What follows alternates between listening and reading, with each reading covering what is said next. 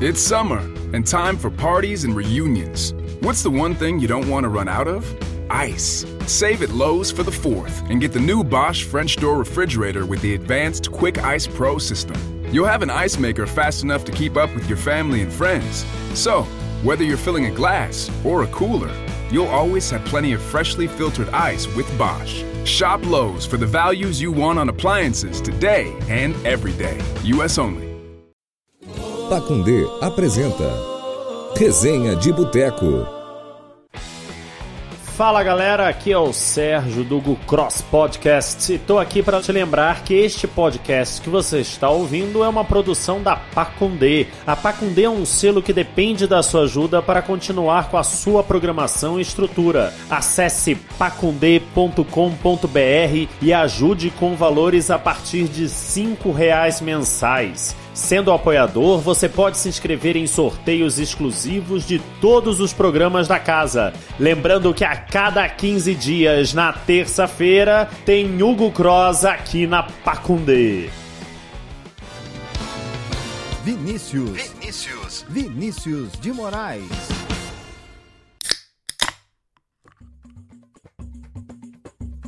Fala galera, beleza? Sejam todos bem-vindos. Este é o Resenha de Boteco. Começa agora mais um programa preleção aqui no canal. Hoje é dia 6 de maio de 2021, quinta-feira, neste momento, 21 horas e um minuto.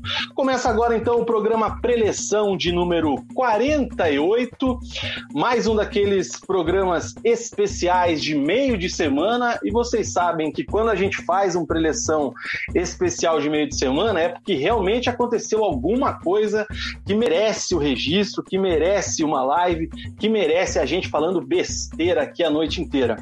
E essa semana, hoje, tivemos um Atletiba, o maior clássico do futebol paranaense, aconteceu hoje à tarde. Tivemos uma bela vitória do Atlético em cima do Curitiba, 2 a 1 e a gente vai falar bastante do clássico aqui no nosso programa preleção. Então, antes de mais nada, galera, por favor, deixa o like aí no vídeo.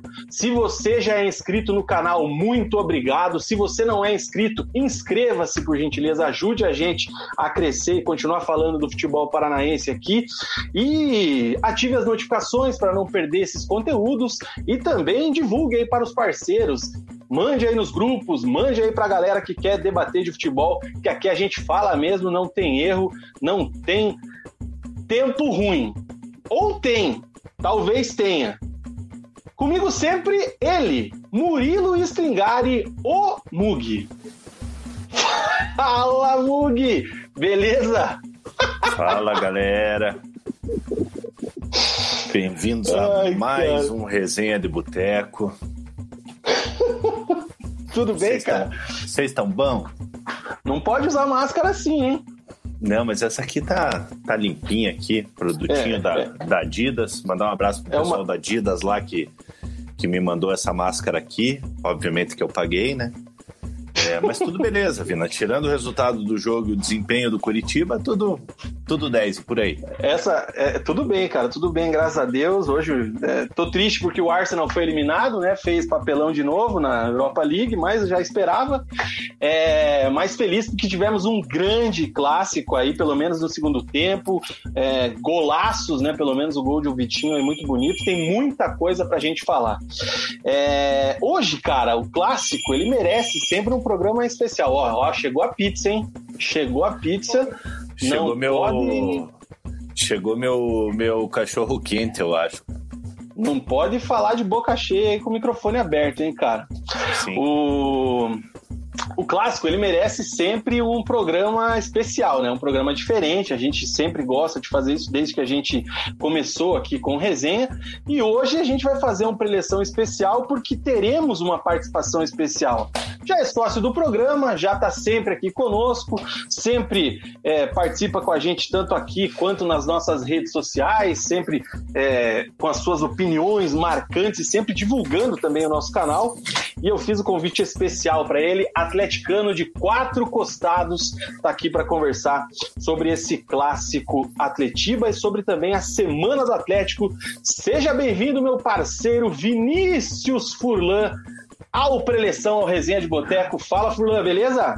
Nossa beleza. senhora, peraí, peraí. Antes do Furlan da boa noite, algum jogador? Porque olha os quadros na parede do cara, vindo. Não, eu vou, eu vou meter o Furlan em tela cheia aqui, ó. Olha, olha isso aqui, mano. Que qualidade, hein? O que, que é? é, é? Número 13, a outra 20, e atrás de você qual que é? O, esse aqui? É, 10, né, cara? Você pensa ah, ah, tá fácil. Achei que era um, um 13 do Lula, um 17 do Bolsonaro e um 20 do Amoedo. A gente joga para todo, todos os times, logicamente. A gente joga para todos os times políticos, cara. Quanto a isso, e aí, Furlan? Até... Tudo bem? Como é que vocês estão? Tudo certinho? Vocês Tudo bem, cara. Feliz. Feliz com a, sua, com, com, a sua aceitação ao nosso convite. Escuto você muito bem, te vejo muito bem. Belo, belo cenário, gostei. É, um dia chego nesse nível aí, cara. Belo look também, né? Se ele passar a mão na lantejola ali, a caveira provavelmente muda de cor. Você tem razão, cara. Olha aí, ó. Olha só. É sempre antenado na moda, né? Cara, Ai, meu Deus. A moda, eu sempre, vou, eu sempre vou defender que o estilo ganha jogo, né, cara? Então a gente Boa. defende em todas as vertentes, cara. Bem lembrado, cara. E é isso aí. Então, Furlan, seja bem-vindo. Vamos falar bastante aí do Atlético, vamos falar bastante vamos dessa vitória no Atletiba. Vamos falar também sobre a semana do Atlético na Sul-Americana, sobre o time principal aí que deixou a desejar e apertou um pouco a situação, então a gente tem um grande preleção aí para fazer. Você que já está online com a gente aí no YouTube acompanhando, deixa aí o seu comentário no chat, troca uma ideia com a gente, fale aí que a gente registra tudo. O Vitor tá com a gente já, boa noite, triste porque estava confiante no Curitiba. O Rodrigo Carvalho manda um abraço especial aqui pro Mug, os emoticonzinhos do Furacão. O Henrique Faversani tá com a gente, o Vini FCA, Pedro SHK, Maurício Ogliari, um minuto de silêncio, Pedro Igor Igor, um abraço para o nosso parça Pedro Igor, o Vitor mandando um salve, Ian Frank, Rafael Terna, Munhoz e Mariano, o Fus KKK tá assistindo a gente lá na Twitch. A gente lembra que o programa é transmitido ao vivo também na Twitch, então é twitch.tv barra resenha de boteco, tá online lá também, aqui no YouTube e no Facebook se você preferir. Diego Bergamini também, fala aí, seus Igor Paixão. A Elo não podia faltar nessa live, já tá dando risada. Rafael Terna, dizendo aqui que 6 de maio, mais conhecido como Vitinho Day. Lucas Pedro também mandando nessa cidade. Quem manda nessa cidade sou eu. Cara, os atleticanos estão empolvorosos. Quem manda aqui. nessa cidade é Rafael Greca. Pode parar. o Guilherme Sete chora coxa. Falando sério, o coxa está evoluindo, fez um bom jogo. É muito melhor que o ano passado. Passando um paninho aí pro Mug não ficar muito triste. Fausto já está aqui também com seu boa noite. Cara, muita gente. Deixa eu ver se eu pego alguém que eu não falei ainda aqui, ó. Sem miserinha, tô felizão. Esse aqui é novo. Inscreva-se, cara. Nunca te vi comentando. Inscreva-se aí no canal. Mauri Maia cornetando o Mug para atender o, o o interfone. O Luke diz aqui que o Resenha, antes de mais nada, é um programa de dicas fashion. Vitor Macedo fala seus aspirantes. Enfim, e o Pedro GM Furlan, mande um abraço para os sensatos. Com certeza. O melhor grupo do Atlético falando só verdades. Só verdade. Nada de opiniões. Os caras opinião, são. Só verdade. Os caras são polêmicos. Até quem não tá no grupo sabe que o bicho pega, velho. É isso aí. E uh, registrar também aqui Pedro Abinoski, Mug Vino, os caras que sabem tudo de futebol, o resto da conversa. Fiquei feliz com esse elogio, cara. Porra, muito fake. obrigado. Isso aí é a maior fake news do mundo. e o último, boa, boa noite, último abraço aqui do momento Valmir Gomes. Um abraço para o Valmir Gomes, para o mito Edu Martins, sempre com a gente. Então, essa galera toda aí que eu registrei, essa galera toda que está assistindo, por favor, deixa o like, inscreva-se no canal, repassa aí, faz o que tem que fazer, porque o YouTube vive disso e faça essa palavra chegar a mais pessoas. Sem mais delongas, né? Já falamos bastante. Nessa abertura do programa, vamos, vamos ao que interessa, né?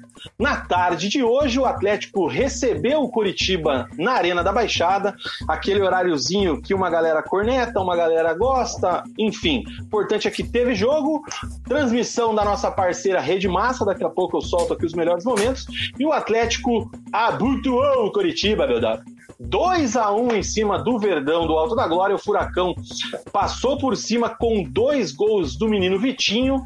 A mão de Antônio Oliveira ganhou esse jogo. Quero ver se o Mug, se o Mug e o, principalmente o Furlan vão concordar.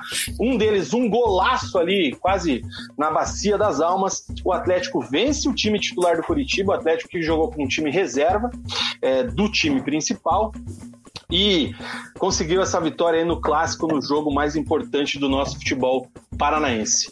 Mugi, tarde triste para a torcida do Verdão. Como é que você viu esse jogo? Um, um panorama inicial geral seu aí para a gente começar esse debate.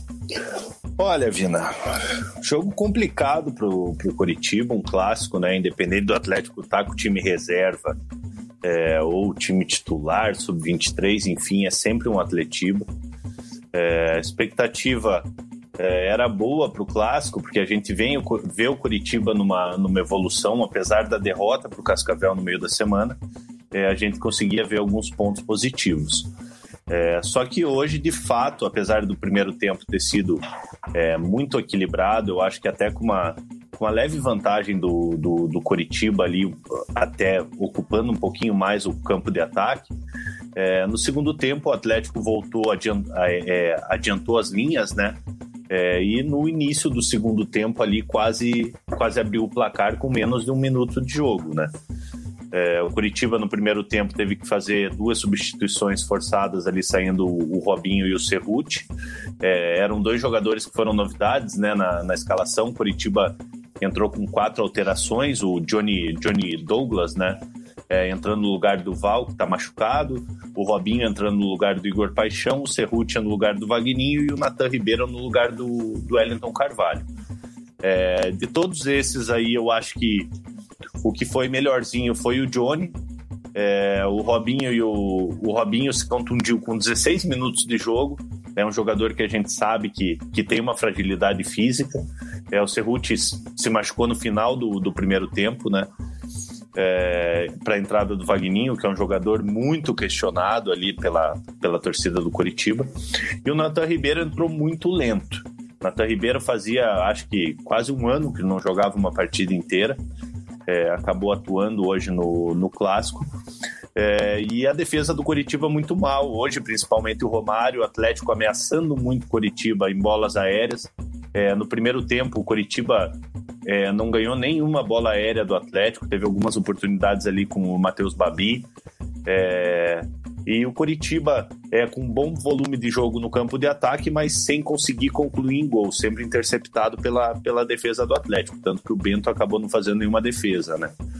E ali no segundo tempo, como eu falei, o Atlético já começou com tudo, com menos de um minuto ali, quase saiu o gol do Atlético. Aos seis minutos, se não estou enganado, o, o Vagninho, que é um jogador muito questionado, como eu falei, acaba perdendo um gol de cabeça ali que não dá para perder. Se o Vagninho, eu tava agora, agora há pouquinho na, na live da Rede Poxa, é, se o Vagninho não. Eu, e eu falei isso, se o Vagninho faz aquele gol, seria outro jogo. Se o Coritiba venceria, eu não sei, ainda tinha muito jogo pela frente. Mas de fato seria outro jogo, daria pro Morínigo pensar mais o que fazer durante o jogo. E na sequência o Atlético acaba abrindo o placar. Numa falha da defesa do Curitiba, mais um cruzamento na área. O Natan Ribeiro acaba falhando. Vitinho de cabeça acaba antecipando o Igor, né, lateral direito do Curitiba, que na minha opinião foi o melhor do Curitiba em campo hoje, acaba abrindo o placar. É, na sequência, o Curitiba acaba empatando ali aos 30 e 34 minutos, né? É um gol do Vagninho, um belo cruzamento do Igor é, acaba empatando. E no finalzinho do jogo me chamou a atenção a distância da defesa do Curitiba, é, em tempos de pandemia, respeitando o distanciamento, é, dando espaço para o Vitinho pensar, ajeitar o corpo. É, eu não sei se o Vitinho é canhoto ou não, mas acertou um lindo chute de esquerda, isento, isento o Wilson da falha. É, realmente o Vitinho foi muito feliz na, na conclusão. Então, assim, liga o sinal de alerta no Coritiba. São duas derrotas consecutivas, é, dois jogos não jogando bem, principalmente contra o Cascavel, porque teve muita dificuldade para penetrar o time organizado do Cascavel. E hoje era clássico, hoje é um outro contexto, é, entra, entram outras coisas, outras motivações, mas de fato preocupa muito a, a situação do Coritiba nesse momento e agora no domingo enfrenta o Londrina aí para tentar se recuperar. Antes de passar a palavra para o Furlan, registrar aqui o superchat do Luiz Felipe Abreu, ó. Mandou cincão pra gente. Obrigado, Luiz Felipe. É... E ele diz aqui, ó. O ruim de não ter rival. Que barulho é esse, cara? Você já vai ver. Meu Deus do céu. O. Deixa eu fechar. Eu tenho microfone, vou fechar. Fala. Nossa senhora, dogaço. Saudável. Servidos? Agora não. Bem que eu queria, Meu Deus. O Luiz Felipe Abreu aqui falou aqui, ó. O ruim de não ter rival é que não tem quem zoar. Dá para deixar o Sub-15 jogar para ver se revive a rivalidade. Abraço, Mug, um dos últimos coxas. Saudações rubro-negras. O Mug de boca cheia agradece o abraço. Tá aí o registro do Luiz Felipe. É... E é isso aí, cara. O que mais só, que temos aqui? Só deixa eu desmutar o meu, meu microfone claro. rapidinho aqui. Pô, sem rival também não, né, Luiz? É, eu acho que vocês estão vocês estão bem felizes aí pela, pela vitória no, no Atletiba. É, mas a gente tem que manter essa rivalidade, cara. O futebol paranaense já tá tão. O Campeonato Paranaense já tá tão pobre, assim, tão. É, é tão pouco atrativo, cara. É, a gente tem que manter essa, essa rivalidade aí. É, é assim, é, é, a rivalidade histórica permanece, isso é fato. Mas tenho que ser honesto que a, a faixa da, da torcida atleticana lá hoje, com todos os troféus e tudo mais, aquilo ali, cara, cada vez é um tapa na cara aí dos dois, das duas cara, torcidas, porque é, a distância tá começando a ficar cada vez maior. Cara, isso é eu fato. vou falar, eu vou, vou dar a minha opinião é, sincera. Eu não sinto. Eu, eu acho válido acho válido, acho uma provocação válida, mas eu não sinto, que nem a frase era. É, Orgulho. Putz, não... Deixa eu ver se eu acho aqui. Você lembra, Furlan, de cabeça? Orgulho que não podem ter. É. Ah, não, aqui, achei, ó. A emoção que eles, nunca, vão, eles nunca sentir. vão, sentir. E o é, então... eles era verde e azul, acho que alusão. Acho não, nem alusão ao Curitiba e ao Paraná.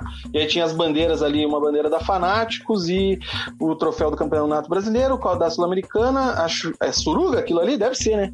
É. E, o, e a Copa do Brasil. Pô, colocar Suruga ali também é forçação, né? Mas, então, eu, eu acho isso muito relativo, cara. Obviamente, o momento do Atlético é, é infinitamente maior, melhor do que do que do Curitiba e do Paraná, é, mas a gente que viveu na década de 90 ali, é, quem imaginaria que o Atlético, e lá em 95, você vendo o time do Atlético, a situação que o Atlético se encontrava, quem imaginaria que o Atlético, é, 20 anos depois, ali, 20, 25 anos depois, é, teria esses títulos? É, então, óbvio que vale a provocação, tudo, mas. Sim. Mas Quem tá por cima, fala. É, pode ser que um dia o Curitiba chegue lá também. Vinícius Furlan, agora sim, cara, o seu panorama inicial aí, o Mug já fez uma análise enorme do jogo Completa. aqui, nem, nem soltei ainda os melhores momentos, vou soltar depois do teu primeiro comentário, enquanto o Mug come o seu dogão ali, mas o que, que você achou desse clássico, como é que estava a sua expectativa antes, como é que você analisou a escalação, é, e um primeiro comentário aí desse Atletiba que acabou com a vitória do Atlético. Vamos lá. Bom, primeiramente, muito boa noite a todos. Obrigado aí pelo convite, Vina, de novo. É, acho que é muito válido comentar primeiro o pré-jogo, né? O pré-jogo, eu até comentei no Twitter que eu não estava com uma expectativa tão grande. Vide é, a situação atual que o Atlético estava. Um Ará, um, um, jogo muito complicado de jogar, coisa que eu venho falando, inclusive, num grupo que está eu e o Vina. É, jogo que eu defendo o equilíbrio que o Atlético tenta colocar dentro do jogo, mas sou de total, assim, venho de frente com a falta de ímpeto e a falta de verticalidade que o Atlético coloca. E eu esperava um jogo muito parecido, né, com o que o Atlético vinha fazendo, e por si só ele foi muito parecido. Só que as peças mudaram, peças que precisam, por exemplo, Matheus Babi, Nicolas, Kelvin, principalmente, Alvarado ali no meio, a dupla de zaga, que para mim são os destaques do jogo, são jogadores que precisam realmente mostrar mais trabalho, mostrar mais vigor físico, né? É, para que eles pudessem ter vaga no principal, tirando totalmente o Kelvin de história, que ele já, na minha opinião, já deveria ser titular é, do elenco do Atlético. Não existe hoje no Brasil nenhum lateral que acerta 70% dos cruzamentos, dá quatro assistências no ano e não é titular. Então, isso não tem nem o que a gente questionar. Quando a gente entra no jogo, eu tô 100% com o Mug, vi um primeiro tempo extremamente equilibrado, é, igualado né, em chances para os dois lados. Eu acho que o Atlético é, teve um erro muito claro ali, colocando o Denner nesse jogo.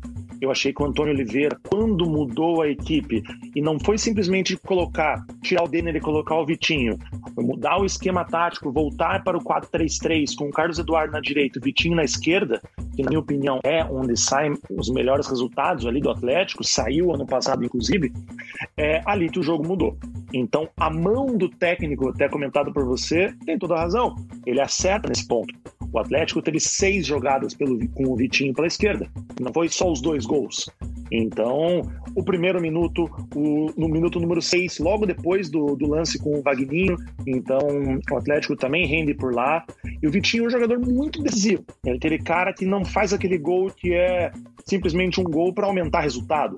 É sempre um gol de desempate, um gol de empate, um gol que sacramenta uma vitória difícil. Ele é um jogador muito decisivo. É, nem todo jogador vindo da base do Atlético precisa ser um Renan Lodge, um Bruno Guimarães. Ele pode muito bem ser um jogador que agrega valor por uma Série A, coisa que o Vitinho é. Ainda quando o Vitor na 1, ele já era muito bom jogador. Quando virou o Vitinho, eu acho que ele até melhorou também. Mostrando Vi, mais era uma vez. Vitor na 1, né, cara? Vitor na 1, cara. É, vale lembrar que Vitor na 1 era centroavante. O teu, o teu fone tá, tá meio zoado aí, Furlan. Aí, ó, acho que acabou a bateria do teu fone, inclusive. Eu vou. Enquanto eu tô te ouvindo Vina. aqui, cara, tô... fala, Mugi. É, falando do, do Vitinho, um jogador que vem mostrando uma evolução no Atlético, né, cara? Sim. E hoje o Denner acaba pisando na bola ali, torce o pé. O Antônio Oliveira, é, a- até por necessidade, acaba fazendo a substituição ali, colocando, colocando ele. E ele é muito feliz no, no, no segundo tempo ali, fazendo os dois gols da vitória do Atlético. Deixa eu soltar. Fala, Furlan, deixa eu ver. Cadê? Ih, Furlan até caiu aqui, cara. Agora que eu percebi aqui que o Furlan caiu. Daqui a pouco eu já coloco. Velho, meu mouse tá sem pilha, vou ter que mexer pelo mousepad aqui, senão vai dificultar. É, deixa eu colocar aqui os gols, cara. Enquanto a gente vai falando. É, Já tô quase terminando Primeiro- meu, meu dogão aqui. Isso. Primeiro tempo, como vocês falaram aí, Mug, realmente achei assim, ficou, deixou a desejar, assim, é, muito estudado, os times talvez muito nervosos, assim. É, primeiro tempo fraco, né, cara? Teve o destaque daquele, daquele bicicleta. lance da bicicleta, que a jogada foi linda. É, o Canezinho, é, é esse lance, não, não é esse O Canezinho acerta uma bicicleta muito plástica, muito bonita.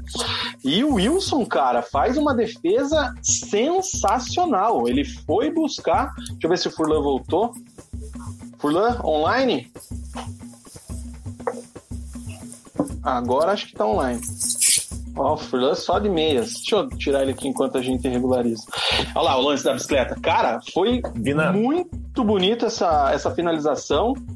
Ele, ele mata a bola já ajeitando o corpo e o Wilson vai. Ela ia lá, né, cara? Ia. Vina, se você for analisar a origem desse lance, é mais um cruzamento do Atlético. Mais um cruzamento que acaba, acaba gerando perigo para a defesa do Curitiba. É, Sim. então, então, se você. Olha lá, ó, é um cruzamento. A bola vem da direita, né? Deixa eu, Exatamente. deixa eu voltar aqui de novo. Ó, A bola vem lá com, com o Kelvin, o Olha Wilson o meu- salva. Olha o meu zagueiro correndo no primeiro pau. Dá uma voltadinha. Ó, olha o. Volta, volta um pouquinho. Olha o movimento do, do meu zagueiro no primeiro pau e olha o movimento do Babi. Deixa eu ver aqui, ó. Olha o Ah, meu zagueiro indo de encontro com a bola e deixando o jogador sozinho. sim, perfeito, perfeito. Marcando a bola. Deixa eu, ver se o Furlan, bola, deixa eu ver se o Furlan voltou já aqui. Vocês me escutam? Furlan tá, agora tá online. Cara, acabou a bateria do, do, do fone, cara. Em, em- tecnologia veio para resolver problemas que não existiam, cara. Inclusive, Bom, é, eu, eu tava ouvindo vocês, tá? Eu tava ouvindo ali. E, Mug, cara, foi exatamente o negócio que eu falei ali. Cara, o zagueiro totalmente perdido no lance, marcando o primeiro pau. Quem que é? É o, é o, é o Castan, Mug, que vai ali na esquerda? É, o, o zagueiro da esquerda, ó, o Natan Ribeiro, é o Castan que tá no primeiro pau. Natan Ribeiro tá voltando do, do, do ataque do Atlético. É, e o Igor é o, é o último jogador ali da, da linha de defesa ali, ó. Assim, é, é, uma coisa que me chamou a atenção dos dois times é a questão das bolas aéreas, cara, porque tem esses lances aí que a gente tá falando, né? A zaga do Curitiba bem perdida, você destacou bem aí a questão do Natan Ribeiro, né? Que voltou meio sem ritmo, enfim, não, não foi muito bem, mas a zaga do Atlético também teve alguns momentos, principalmente no segundo tempo, aquele, aquele lance do Vagninho, eu até tuitei que era bola certa no, no pé ou na cabeça do cara errado, né? Porque se vai na cabeça do Léo Gamalho, era gol. É, não, não podia ter perdido aquele gol ali, o Vagninho. E o tanto que o lance do gol, dá pra ver que ele cabeceia com raiva, assim, né, cara? Porque ele sentiu que ele não podia ter perdido aquele primeiro gol. Mas aí a gente já tá no, tá no segundo tempo já, onde o jogo melhora um pouco, né? Temos mais chances e tal. Esse é o primeiro lance do segundo tempo, inclusive. Ó, perceba o Vitinho. Ó, Ó, olha, olha essa, essa cabeçada, olha tanto que ele até sai, ele, ele tá no meio da área sozinho, no meio dos dois zagueiros, é, ele até sai para cabecear, sai para comemorar já da impressão. É, as duas defesas meio muito espaçadas. Ali, nesse, esse lance nesse do momento. Vagninho foi falha do Aguilar, né, cara? Porque o Aguilar tava junto com o outro defensor do Atlético é, ele tenta ainda é, chegar no Vagninho, mas estava muito longe do jogador. Sim. Também acho. E aí, Mug? O que, Olha o, que o meu que... zagueiro. Olha o meu zagueiro. É, é, a, o posicionamento do, das bolas cruzadas, claro que tem muito mérito também do que o Furlan falou, né? O Kelvin, é, o arco que ele faz, cara, é perfeito. O lance, todos os cruzamentos dele, aí o lance do gol, ó, a bola que ele coloca na área, é, dificilmente o cruzamento dele não é perigoso, né? Todos os uhum. cruzamentos dele levam perigo. É, mas a marcação é muito errada, uma marcação por zona, só que os caras ficam marcando a bola, ficam, deixam os caras ali abertos, né? Enfim, muito bem posicionado o Vitinho é. também. Aí nesse lance, Vina, quem tava marcando o Vitinho é o, é o Igor, lateral direito, né? É, e o Vitinho consegue se antecipar o Igor ali com, com facilidade e acaba, acaba fazendo o gol do, do Atlético. É, eu passo um pano aí pro, pro, pro, Igor, porque ele fez uma, uma excelente partida, mas, mas de fato, Curitiba hoje, com os cruzamentos do, do, do Kelvin ali, bateu cabeça pra caramba na zaga é uma coisa que o, que o Morínigo vai ter que, vai ter que corrigir. Aí é outra o... falha da defesa do Atlético, né, Furlan? Sim, sim. E se Deixa me permite, até no. Até, desculpa, Vina, no gol ali. Deixa do, eu só. Furlan, deixa eu só registrar aqui que os caras estão pagando para falar aqui, ó. O Luiz Felipe, inclusive, tá fazendo uma propaganda. Ainda bem que ele mandou o superchat, senão a gente não fazia propaganda dos outros. Furlan, dá uma fortalecida no canal dos três pontos. O Thiagão faz o conteúdo do Atlético todo dia, vale a pena. Além disso, sou fã aí do resenha, trabalho top. Então tá aí, Luiz Felipe, o teu superchat e a fortalecida ao canal Três Pontos, né, Furlan? Bom, que é o canal lá abração do... aí pro Thiago também, cara. Thiago, né? Abraço pro Thiago. E tem mais um outro superchat aqui, cara, só um para registrar aqui. Pro, pro pessoal dos Três Pintos. E o Rafael Terna sempre com a gente, galera, hoje em peso. Pessoal, deixa o like, fortalece o trabalho. Valeu, Rafael, obrigado pelo super chat aí. É, cara, depois eu dou uma passada nos comentários aqui para ver o que a galera tá falando, mas o fluxo tá grande. Enfim, Legal. vai lá, Furlan. Ô, Vina, é só um detalhe. Se você conseguir, não sei se você consegue fazer isso na imagem, essa tecnologia eu não conheço. Se você quiser voltar no primeiro gol do Atlético, é, a falha sim é do Igor, o Mug tem razão. Eu também passaria pano, porque a participação dele no jogo hoje foi muito boa. É, mas a falha principal é do Rafinha, cara. Porque o Rafinha deixa o Kelvin pensar, interpretar a jogada, olhar o Vitinho, olhar o Babi, pensar, vamos pensar que é aqui que eu vou botar a bola e colocar a bola lá. Cara, a demora do Rafinha até o Kelvin é um negócio assim, cara, é complicado. Eu entendo a torcida do Coxa amar o Rafinha de paixão, e se ele fosse jogador do meu time, eu também gostaria. Mas me assusta e também por parte vendo de forma imparcial, logicamente, né? Como a dificuldade que ele tem de, de realmente discutir em um clássico. Ach, olha, achei, olha achei o gol. Deixa olha a demora. Deixa, peraí que agora... Volta na origem ali. Pera não, aí, não, esse aí é o lance que o Nicolas perde o gol. Aqui, ó. Ó, ó, Ele tá longe, longe, longe, longe. Mas Não, aí, é- aí ele tá recompondo o meio. Então, recomposição de meio sempre do primeiro lateral, cara. Ó, a jogada começou lá no Carlos Eduardo, lá. Sim. Nessa ali, era óbvio que o Carlos Eduardo não iria pra cima do Romário, tendo ali, se não me engano, é o Castan que tá atrás dele. Então ele não iria na- no cara ali. A opção dele seria voltar pro Kelvin. E o Kelvin tem um latifúndio ali, ó, pra ele poder pensar e fazer. A primeira jogada era o Rafinha colar no Kelvin. Esse cruzamento não aconteceria se ele tivesse colado, Ó. na minha visão. Cara, é muito, Cara, é muito espaço. É, mu- é muito muito É espaço. muito espaço, cara. Mas eu vou, eu vou passar um paninho pro Rafinha. Olha onde que tá meu volante. Tá, volante tá- tá no- concordo. Tá no bico da área ali. É, por que, que o Val fez muita falta hoje? Porque o Val ele é um jogador que ele ocupa muitos os espaços do campo. É, e hoje a gente não teve isso. É, no- nos últimos jogos do, do Coritiba, como o Val faz essa fu- função de ocupar muito bem os espaços do campo, os pontas não tinham que recompor. Hoje, os pontas estavam tendo que recompor. É, então, então, caberia ao volante ali que está no bico da área dar o combate, porque se você for ver ali, o zagueiro tá atrás dele e ele tá sobrando, ele tá sozinho. Não, e- O Romário tá aberto marcando o Carlos Eduardo e o Rafinha vem como um louco ali para tentar fazer alguma coisa. E veja Mas a assim, se, movimentação. você, se, se vocês repararem bem, tá toda errada a defesa do Curitiba, porque a gente tem três caras sozinhos, é, três caras lá no segundo pau, é, um deles é o que faz gol, sozinho. Tem um zagueiro perdido aqui na frente, que eu acho que é o Castan. Esse cara no bico da grande área aqui, eu acredito que seja o William Farias, o outro centralizado aqui, acho que é o Johnny. Então, assim, tá totalmente desmontada a marcação. A linha tá formada ali, ó, dá pra ver bonitinho a linha de quatro, beleza. Só que não estão marcando ninguém. Sim. Esse é uma, isso é uma correção que o cara tem, tem, que, tem que fazer, não tá tendo tempo de treinar devido à questão de jogos. Só que a gente tem que lembrar que o Curitiba ficou uma semana inteira treinando antes do jogo de segunda-feira, né? É, isso aí é falha da recomposição. Alguém não fez a cobertura. Aquele cara que tá na linha da grande área ali, da, na meia-lua, que eu não consigo identificar quem é, vou dar o zoom aqui. Não sei quem é também. Ele tá ali totalmente errado. Então, assim, a, a- defesa do Curitiba muito mal postada nesse lance do gol. E tanto que é quem vai fazer o gol é o cara que tá sozinho no segundo pau, né? Não, é o Vitinho que faz aqui na frente. Mas se passa, Vitinho que tava lá, tava lá atrás. E outra É, isso coisa, aí, é isso aí acabou também- confundindo a cabeça do, do Igor, porque, porque até por isso que eu passo um pano para ele. Obviamente que o Vitinho sai, consegue antecipar ele, é, só que isso confunde a cabeça do jogador, porque ele não sabe que altura que vai vir a bola. Ele não sabe se ele vai marcar o que, se a bola passa, é, o outro jogador tá sozinho ou o Vitinho. Então ele fica naquela, vou, não vou, vou, não vou.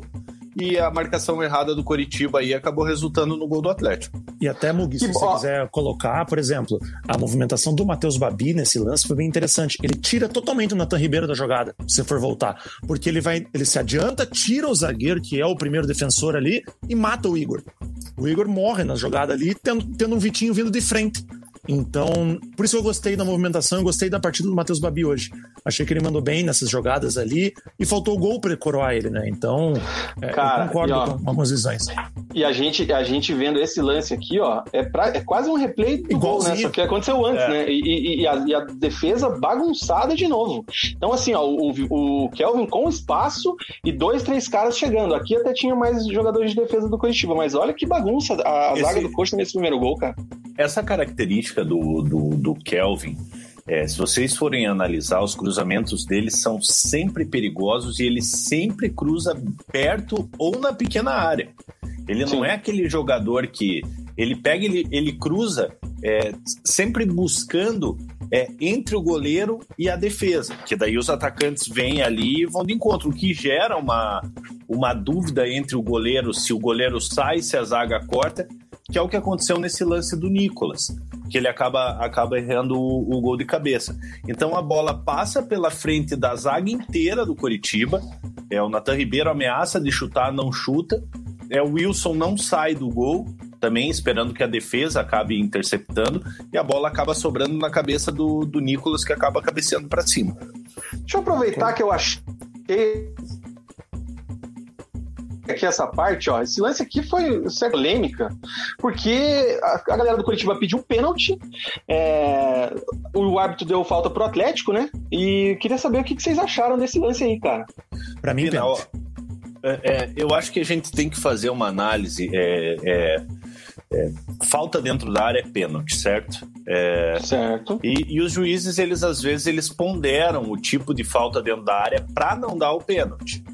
É, então, fora da área, eu acho que o juiz teria dado, teria dado falta. Não foi aquele pênalti clamoroso. Eu, eu, eu acho que é, a mão do Vagninho no peito do Aguilar ali é, não, não tirou o equilíbrio dele ou, ou fez ele cair. É, e o Aguilar perde o tempo da bola ali e acaba acertando o tornozelo do, do Vagninho, inclusive com o outro pé. É, esse pé que, que vai para cima ali, ó, quer ver, ó? É com o outro pé, ó.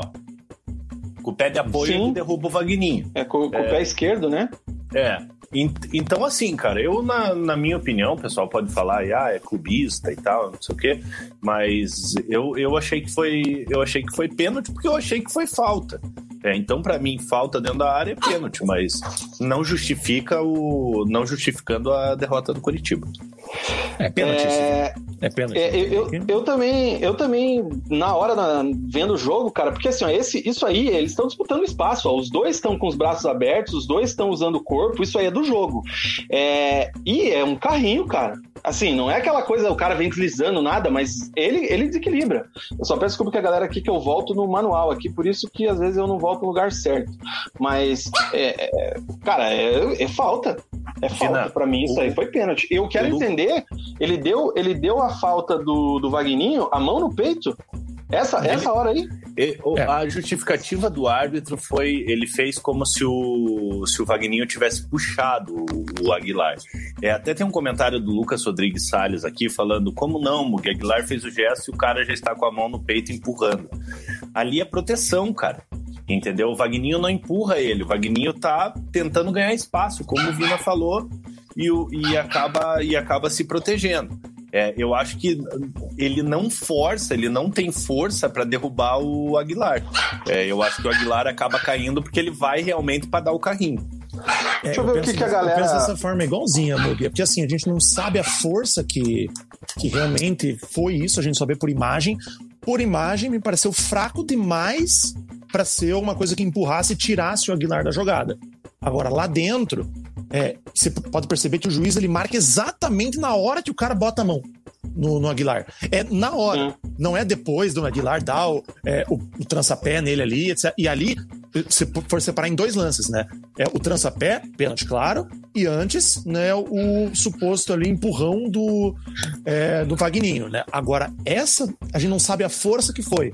Por imagem, para mim, nada. Para mim, pênalti. Então, Sim. lá, realmente não tem como saber. Essa é minha. Mas eu, eu daria como pênalti, cara.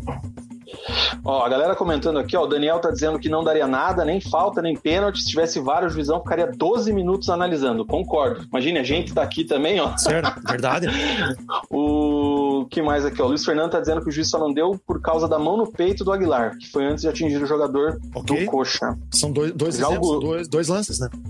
O Guru já acha que não foi pênalti. E o Fus KKK diz que o Wagninho procurou o contato. É, o Lucas fala ali do comentário que o Mundo já leu, né? Que já foi a questão é, com a mão no peito, empurrando tal. A Elo dá uma criticada aqui na arbitragem também. É... Henrique Faversani, eu acho que a empurrada do Wagninho impede que o Aguilar chegue. Perdi o comentário. Aqui. Chega a bola e acerte o jogador. Já o Emilson Moraes, ele fez a barreira com a mão e se desequilibrou o Aguilar, que acabou não, não alcançando a bola por isso. Eu acho que essa foi a lógica que o árbitro utilizou, né? A, a, a, o carrinho, o desequilíbrio no pé de apoio, a falta posterior, aconteceu devido ao desequilíbrio ali. Então, é, é, esse é o critério, né? E é por isso que não dá para condenar, cara. A gente tá Sim. tá vendo o lance várias vezes aqui e não consegue chegar numa conclusão, não consegue chegar num consenso. Tem gente que vai falar que foi pênalti, tem gente que não. É, o juiz tem aquele milésimo de segundo ali para apitar ou não. Entendeu? Então, então eu isento o, o árbitro dessa, né, nessa jogada aí, porque de fato, é um lance muito rápido ali, ele tá de frente pra jogada. Não, e ele, e ele é rápido, né, cara? Eu, tava, é, tava eu até voltei sim. aqui para reparar quando é ele que ele, ele já hora. pita, ele já pita antes, até da. No momento ali que tá caindo o Vagninho, ele já pitou. Então, ele, ó, ele, ele já pitou aqui, ó. Ele já tá com a mão ó, na pita aqui. Dina, dá sequência, dá sequência, só pra ver, ó. Ó, quer ver, ó? Puta, aqui não aparece, cara. Ele, ele faz assim como se tivesse puxado. Sim. Então, Mas, assim, enfim, lance, eu achei ó, que o lance gesto do interpre- juiz- lance ó, foi interpretativo errado, e não dá pra condenar o juiz. Ele, ele, aqui, esse, esse lance vai ver bem a hora que ele, que ele já apita, já na hora do, do empurrão ali, ó. Que ele, ele não espera nem o Wagninho cair, ele já apitou a falta, ó. ó ele já Sim. tá levando a mão, ó. Então ele já deu a falta antes mesmo. É, questão de interpretação esse lance aí, não tem como falar que errou, que não, mas enfim, foi um lance polêmico. E aí o lance do gol, né, cara? Eu não, não condeno também, cara. Acho que é isso. E aí o lance do gol do, do Coritiba, Vagninho de novo no meio da zaga, é, sozinho quase na, na linha da pequena área ali, mas uma, uma falha de marcação aí do sistema defensivo do Atlético, né, Furlan? É, e na verdade, até, Vina, esse é um gol muito padrão Atlético de tomar. Ele tomou um gol muito parecido agora do, do Melgar, na primeira trave de novo. É, e perceba que, assim, a falha do zagueiro, da, que no caso seria do José Ivaldo ali, é, ela também pode ser vista assim, pô, mas por que, que o Aguilar não tava ali e não, não se adiantou o cara? É igualzinho a falha do Pedro Henrique contra o Melgar, que todo mundo falou, pô, o Thiago Leandro poderia ter ido ali. Então o Sim. Atlético toma muito gol de primeiro pau. Eu não passo o pano, porque é uma coisa é, que já vem de algum tempo. O Atlético vem tomando esse gol assim há muito tempo. É, e o que, que precisa? Por exemplo, um passo atrás do Zé Ivaldo, ele pega a bola, mas um passo à frente do Aguilar também. A falha de marcação do Atlético na bola aérea ela é bem notória há um tempo já, alguns meses, inclusive. E não pode levar um gol assim na- com um atacante pisando na pequena área. Eu não vejo da forma ali, o goleiro não tem o que fazer. Ali é total dos dois zagueiros, cara. Foi no meio dos dois. E Mugi, do lado do Coritiba, mérito mais uma assistência do Igor, né? Trent É um Alexander grande- Igor.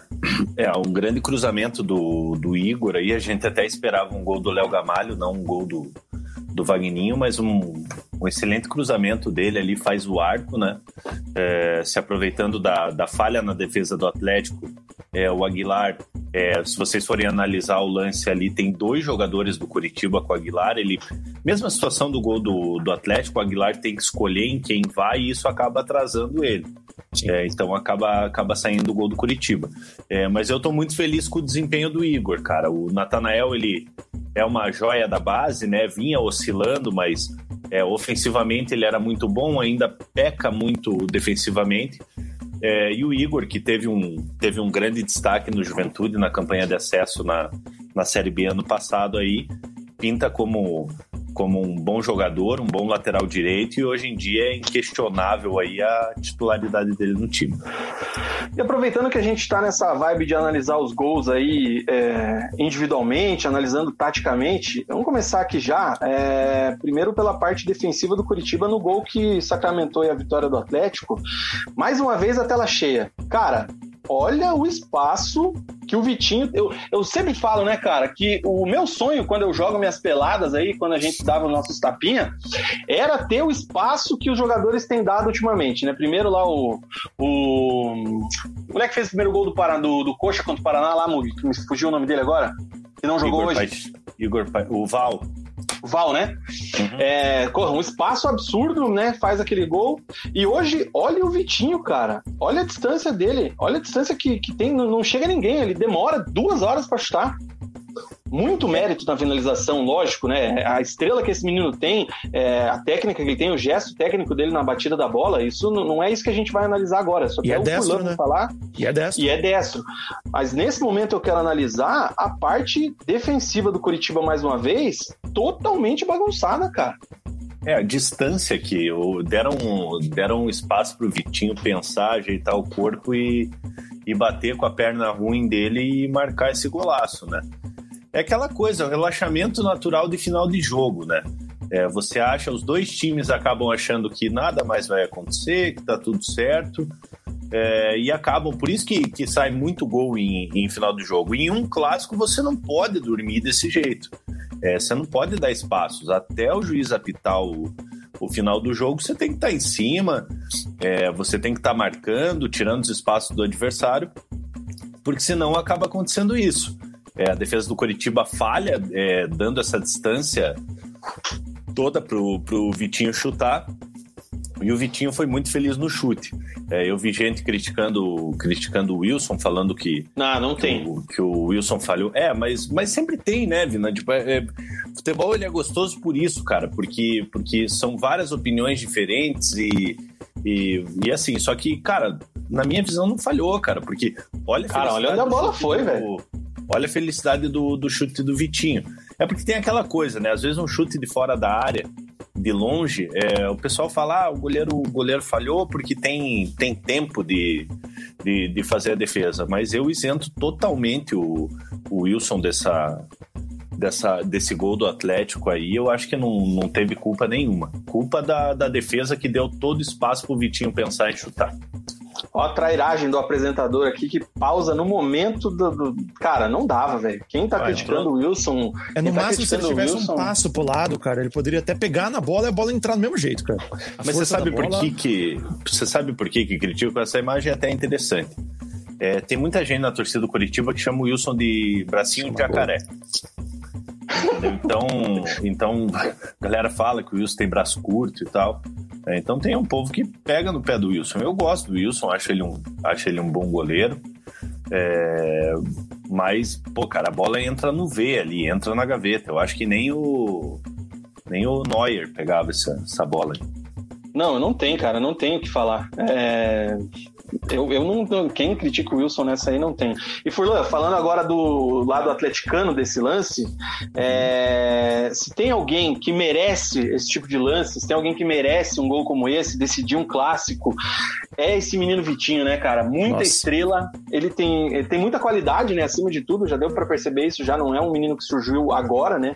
Ele já é realidade, já é, faz acho que uns dois anos, né, Furlan? Em 2018 engano, né? ele entrou. Na verdade, em 2018 ele começou como profissional. É, eu lembro que o Thiago Nunes colocou ele num, num, jogo de primeiro turno do Campeonato Paranaense, ele perdeu um pênalti. É, ainda como quando o Vitor Naum, ele perdeu um pênalti contra o Rio Branco na arena. É, o gráfico ficou super para baixo. Depois ele foi entrando, foi fazendo seus golzinhos. Uma coisa que eu tava falando antes de cair é que na base, o começo dele, ele começou como camisa 9. Então isso Sim. mostra que ele tem um poder decisivo, uma finalização boa. Ele realmente cresceu em alguns pontos. Ele é um dos titulares do Atlético hoje. É, jogou titular nos últimos dois jogos, inclusive para mim foi muito bem. Eu gostei da evolução dele. E assim, coroou.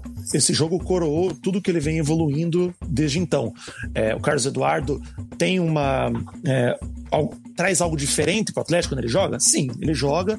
E uma coisa que eu até tuitei é que a gente consegue entender como que ele teve uma ascensão tão boa. Mas não tem como você descreditar o Vitinho hoje. Você tem que colocar ele ali entre os 11, porque o Atlético precisa de jogador que tem aquele fator X. Aquele cara que a bola chega no pé dele e você pensa, opa. Fator X. Ah, o cara tem que decidir um jogo, cara. O Kelvin não tem o cruzamento? Você não. Sim. Até tuitei, por exemplo. Quem hoje, atleticano, tá vendo um jogo do Atlético e não se levanta do sofá, da cadeira onde tá vendo, quando o Kelvin pega aquela bola livre para cruzar, porque sabe que vem um lance de bom, vem um lance bom. E o Vitinho é a mesma coisa. Quando vem da frente, perceba como ele finaliza. Ele erra bastante porque ele tenta bastante.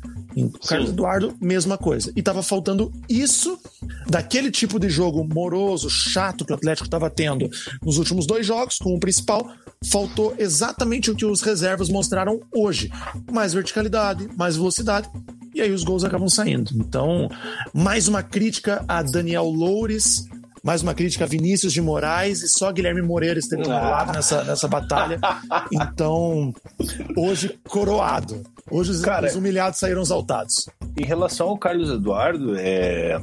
eu acho que vale ressaltar que hoje foi o primeiro jogo dele na temporada, né? Foi. É, Sim. Tava, tava muito tempo, muito tempo parado. Eu acho que ainda ainda tem muito a evoluir fisicamente ali para pegar um pegar um ritmo de jogo. É, mas assim, cara, é, falando desse time do Atlético aí, é, hoje em dia eu acho que o, que o Kelvin seria titular absoluto do time principal, né? É, colocando o Eric, passando o Eric pro, pro meio campo e o Kelvin sendo titular, né, Furlan? Correto, com certeza. As partidas do Léo Stadini estão muito abaixo. Então, o que traz a necessidade do Atlético ter o Richard e o Eric juntos. O Richard hoje, não, eu não questionaria ele ali. Eu acho que ele é o melhor da posição ali para camisa 5. Agora o Eric tem um caso muito forte dele jogar ali no meio também. Então, mas o Atlético tem que achar espaço pro Kelvin. É, a, a, questão é essa. Hoje não existe o Atlético que joga tanto numa bola aérea, que levanta tanto a bola para a área, com o Eric, que acerta 17% de cruzamento, contra o Kelvin, que coloca aí 60%, quase 70%. Furlan, eu tenho, Vina, rapidinho, eu tenho uma pergunta pro Furlan. É, a gente sabe que o Kelvin ele surgiu muito bem no Atlético, É, só que acabou se deslumbrando um pouquinho, né? Empolgou um pouquinho, acabou perdendo espaço. É, você que tem informações ali, você que é o Nelson Rubens, rubro-negro. Deus livre. É, Ok, ok. ok, ok. ao que se deve o Kelvin ter tido essa evolução? Ele parece que está com a, com a cabeça mais no lugar. Foi chamado a atenção do jogador? O que, que você acha que aconteceu? Cara, é, você vê uma curva muito, muito forte dele de- desde o gol do Paranaense. O Atlético, ele jogou um jogo ruim só, que ele jogou como lateral esquerdo contra o Bahia fora. E ali ele, ele levou uma bola atrás da outra, não teve o que fazer.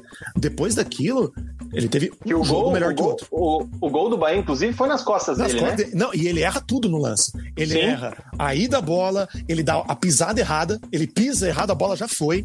É tudo Sim. errado, tudo errado. Desde aquele jogo, e desde, na verdade, desde a final do Paranaense, que ele faz o gol, ele participa do segundo gol também, quando ele, ele cruza a bola para o Wilson pegar e, e o Wilson devolver, o, desculpa, o Muralha defender no, pa- colocar na- no pé do Nicão. É, o Kelvin, ele vem numa crescente muito forte, contra o esporte, deu assistência em cinco minutos em campo. Eu não sei, Mug, se foi chamada atenção. Ele teve um caso é, extra-campo, né? Teve um caso, inclusive, ali antes da final, de, apareceu ali em, em praia, enfim, tudo que a Sim. torcida adora, né? Mas realmente ele levou um chá de banco fortíssimo com o Eric ali. E. Com não o sei- Jonathan também, né? e com o Jonathan também. Assim, o Jonathan a gente entende na parte técnica, porque tecnicamente o Jonathan é impecável. Sem Todo comparação. É impecável. É, e isso não sou eu só dizendo, mas todos os jogadores que conversam com a gente, as pessoas que vêm o treino e conversam conosco, falam, cara, é um talento assim muito grande. É um cara totalmente diferenciado, mas fisicamente deixa a desejar.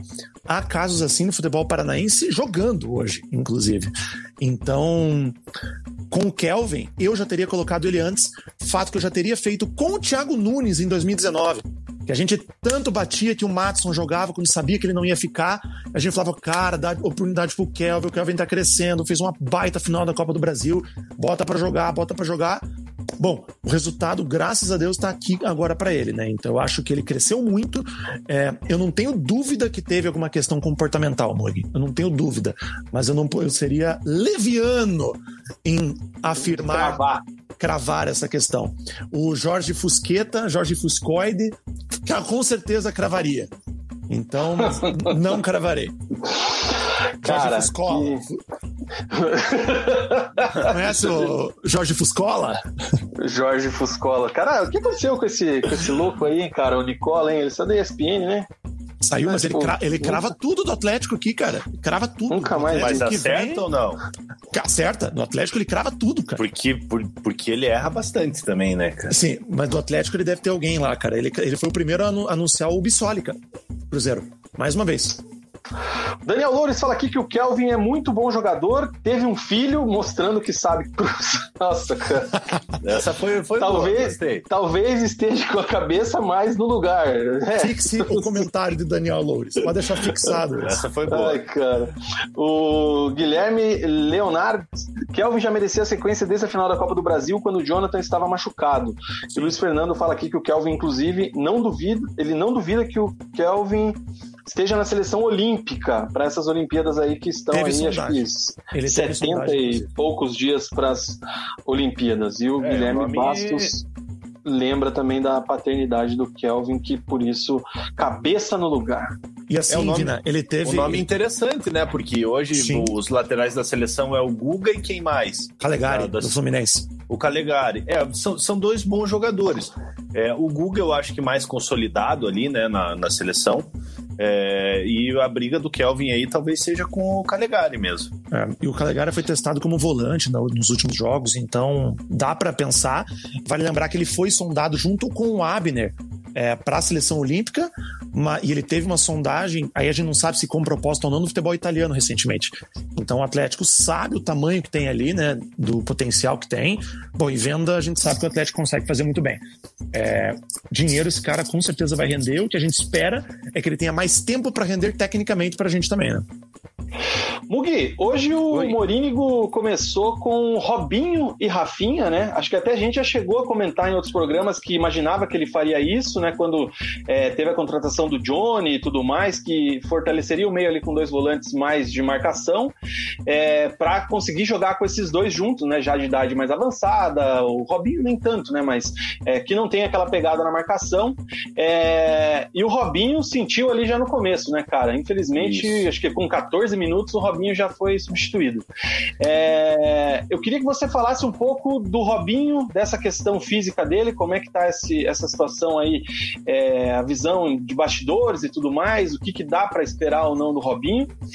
É, queria também que você falasse um pouco do que você achou do Rafinha hoje no jogo. Rafinha que para mim, é, já adianto, para mim sempre meio descontrolado em clássico. É, é, o, o, apelido Raivinha, né, que as duas torcidas rivais pegam no pé dele, é, faz muito sentido, principalmente em clássico. Eu acho que se ele focasse mais nessa parte, renderia mais. E também uma terceira pergunta já para embalar o teu comentário, cara, no Léo Gamalho, que na minha visão também foi aquele espectador de dentro do campo hoje. O que, que, você tem a dizer sobre esses três jogadores? Fina, antes de eu comentar sobre o que você me pediu aí, aproveitar que tem 130 pessoas, 135 pessoas nos vendo, é, pedir para o pessoal, pro pessoal se inscrever no nosso canal aí, ajudar a gente a crescer. A gente sempre está falando sobre futebol aqui paranaense, Curitiba, Atlético, Paraná, falamos também do Operário, Londrina. É, então ajude o resenha a crescer. A gente, vocês que são novos aqui, que que estão aqui pela primeira vez, se inscrevam no, no canal aí. A gente direto tá, tá sorteando sorteando prêmios aqui. É, em breve a gente a gente só está esperando passar um pouquinho a pandemia para levar novos novos conteúdos para vocês com vídeos de desafios, enfim, ideias que eu o Vina é, juntamente com, com, o pessoal que nos ajuda da, da produção, no, no, nos ajuda aí, né? É, que estamos tendo. Vina, falando do, do jogo, é, em relação ao Rafinha e o Robinho, é, foi uma surpresa, né? O, o, Igor Paixão vinha, vinha de atuações muito fracas, é, o Morínigo acaba colocando o Robinho aberto pela, pela direita e o Cerruti aberto pela, pela esquerda. É uma novidade, né? Porque, porque assim, é, se você for analisar a característica dos jogadores, é, a tendência seria o Robinho jogando centralizado e o Rafinha aberto. É, como vinha sendo, o Rafinha sempre foi ponta. Só que o Morínigo ele vem utilizando o Rafinha no, no, no meio de campo e, e tem rendido. É, tem rendido bem e não tem desgastado tanto o jogador. Por quê? Porque no meio de campo ali ele tem mais. É, é, ele corre menos, é, porque ele não tem que ficar recompondo, não, não precisa se desgastar tanto na, na marcação. E, e acabou colocando é, é, o, o, Robinho na ponta. Eu, particularmente, eu não gosto do, do, do Robinho aberto. É, eu acho que é um jogador que tem uma técnica refinada, é aquele jogador do último passe. É, eu acho mais interessante ele jogando no meio. Mas o Mourinho optou por, por fazer essa. Por, por não alterar a posição do Rafinha que vinha dando certo, é, para colocar o Robinho ali e ter uma cadência maior no jogo pelas pontas. Robinho acabou se machucando, né? O Robinho já vem desde os tempos de Cruzeiro com problemas de contusão. É, no Grêmio mal conseguiu jogar, fez alguns jogos lá, mas conviveu com lesões. Aqui no Curitiba tem sido da mesma forma. É, é um jogador que veio com um contrato. Muita gente me pergunta assim: ah, mas como é que é o contrato do Robinho? É um contrato de produtividade. É, só, que, só que ele tem um salário fixo. É, e esse salário fixo dele é alto, não, não é baixo. Óbvio que é abaixo do teto do clube hoje em dia, né? É, então tem aqueles bônus por meta, é, o cara joga, ele ganha mais tanto. Ele fica no banco, ele ganha mais tanto. Ele é relacionado, ele ganha mais tanto. É, então, acho que é um jogador que tecnicamente a gente não, não tem o que falar. É um vencedor, ganhou coisas no Palmeiras, ganhou coisas no, no, no Cruzeiro, campeão brasileiro, campeão da Copa do Brasil. É, e eu me nego a falar que o Robinho é velho, porque o Robinho tem a minha idade, cara. Você então, é velho. Não, não sou velho. Pô, o cara. E eu também. É, então. O cara tem 34 anos. Eu cara. me safo óbvio dessa, que... então. É óbvio que que para jogador de futebol você já está já tá se encaminhando para o fim da carreira. Sim. Mas essas, mas essas questões físicas aí atrapalham muito o Robinho. Então acho que é hora de tanto o jogador quanto a diretoria avaliarem o que, o que dá para fazer, essa continuidade. Até o momento, o Robinho não entregou o que a gente que a gente esperava, muito em virtude das contusões. Quando jogou, é, foi um jogador importante, é, mas é complicado, né, cara? Você vai para um clássico, coloca o cara, o cara, o cara já com problemas e contusões, com 16 minutos ele acaba acaba estourando a coxa. Então tem que fazer um exame no Robinho aí, o pessoal da fisiologia do clube lá é, analisar bem o que, o que, que acontece, essa, essas, essas lesões crônicas do, do Robinho. É, mas eu, eu hoje é, eu não, não conto com o Robinho, é um jogador que não dá para contar. Não dá para você pegar e falar bem assim: ah, o, o Coritiba é, é o Robinho e mais 10. É, eu não conto com o Robinho. Você não tem como fazer um planejamento com, com, o Robinho. Tem muita gente que fala assim: ah, não, mas quando o Robinho tiver recuperado, é, ele vai ser titular. Ele é o 10 que a gente precisa ao meio de campo articulador ali. Mas, cara, vai se recuperar, vai jogar uma, duas e fica cinco fora. Faz quanto tempo que ele não é. Quanto tempo que ele não tá recuperado na carreira dele, né? Quanto tempo pois que é. ele já não tá? Aí você, tem que, aí você tem que avaliar o custo-benefício. Assim, né? eu, eu olharia para esse lado também, e até fazendo um link que você trouxe do Rafinha jogar centralizado, jogar pela ponta. É, vale lembrar que os jogos mais difíceis da temporada do Coxa, o Rafinha, tipo, não, não existiu. Né? Ele não existiu contra o Operário. O Coxa não mereceu ganhar aquele jogo. Aquela bola não entrou. Não entrou de jeito nenhum. Não entrou, Concordo. Entrou dois metros, quase que tocou na rede. Ah, eu acho que não entrou também. Que a bola não entrou.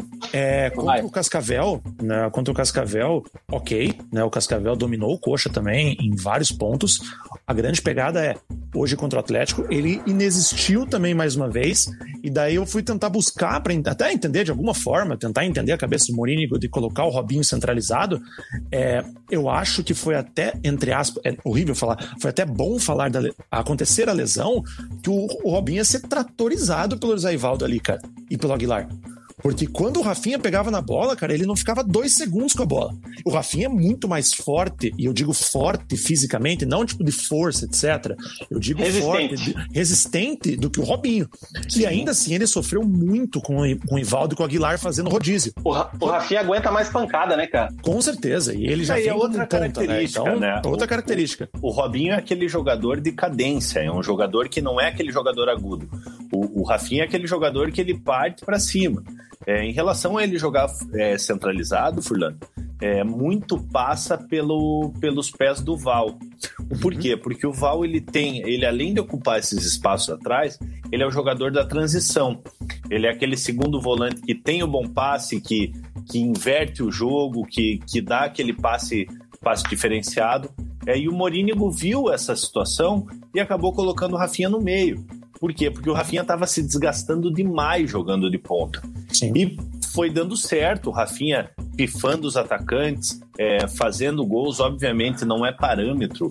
É, é os, os adversários que o Curitiba enfrentou até o momento aí, talvez testes que você pode pode avaliar de fato aí é o Atlético, o Operário na, na Copa do Brasil e o, e o Cascavel. Porque eu, sinceramente, eu analisando todos os jogos do Paranaense que eu vi até o momento, o Cascavel é o time mais organizado dentro Sem do dúvida. É impressionante a, maneira como o Tcheco leva o time do Cascavel no campo. Então, assim, é como vocês falaram, não sei se foi o. Não, foi na outra live que falaram. Se o, se o Cascavel, se o Cascavel vencer no final de semana, ele se torna líder novamente, mesmo tendo perdido seis pontos. Exatamente. Pra vocês verem o como é bom esse time do Cascavel. E Mugi, eu conversei com o João Pedro, que é, é atual Atlético, emprestado pro Cascavel, e ele falou assim: cara, muita gente vai falar para mim que eu vim pro Cascavel é, em, de, em fim de carreira. Ele falou assim: vocês vão ver a organização que o Tcheco colocou aqui no Cascavel. Vocês vão ter o nível que o Cascavel tá no Paranaense, é, que vai jogar de igual para igual com qualquer um. E eles falam assim: a gente espera pegar times fortes, sim, pegar o Curitiba pronto para uma Série B, o Paraná é, em reconstrução numa Série C, o Operário brigando ali por, por acesso na Série B e o Atlético também. É, eles esperavam pegar, eles ganharam dos três aqui, com total mérito. Total mérito. Sim. Eles dominaram o coxa, eles deram um cacete no Atlético lá. Esse 2 a 1 não com, nossa, condiz nunca com o que foi o jogo e ganharam do Paraná Clube. Então eu tô totalmente de acordo contigo. Mas a única coisa que eu coloco, Mug, bem rapidinho, é que o Rafinha jogou muito bem centralizado. Só que os times que ele jogou contra, não digo de parâmetro, não digo qualidade. Todos os times que ele jogou bem só jogavam com um volante. Sim. Um só.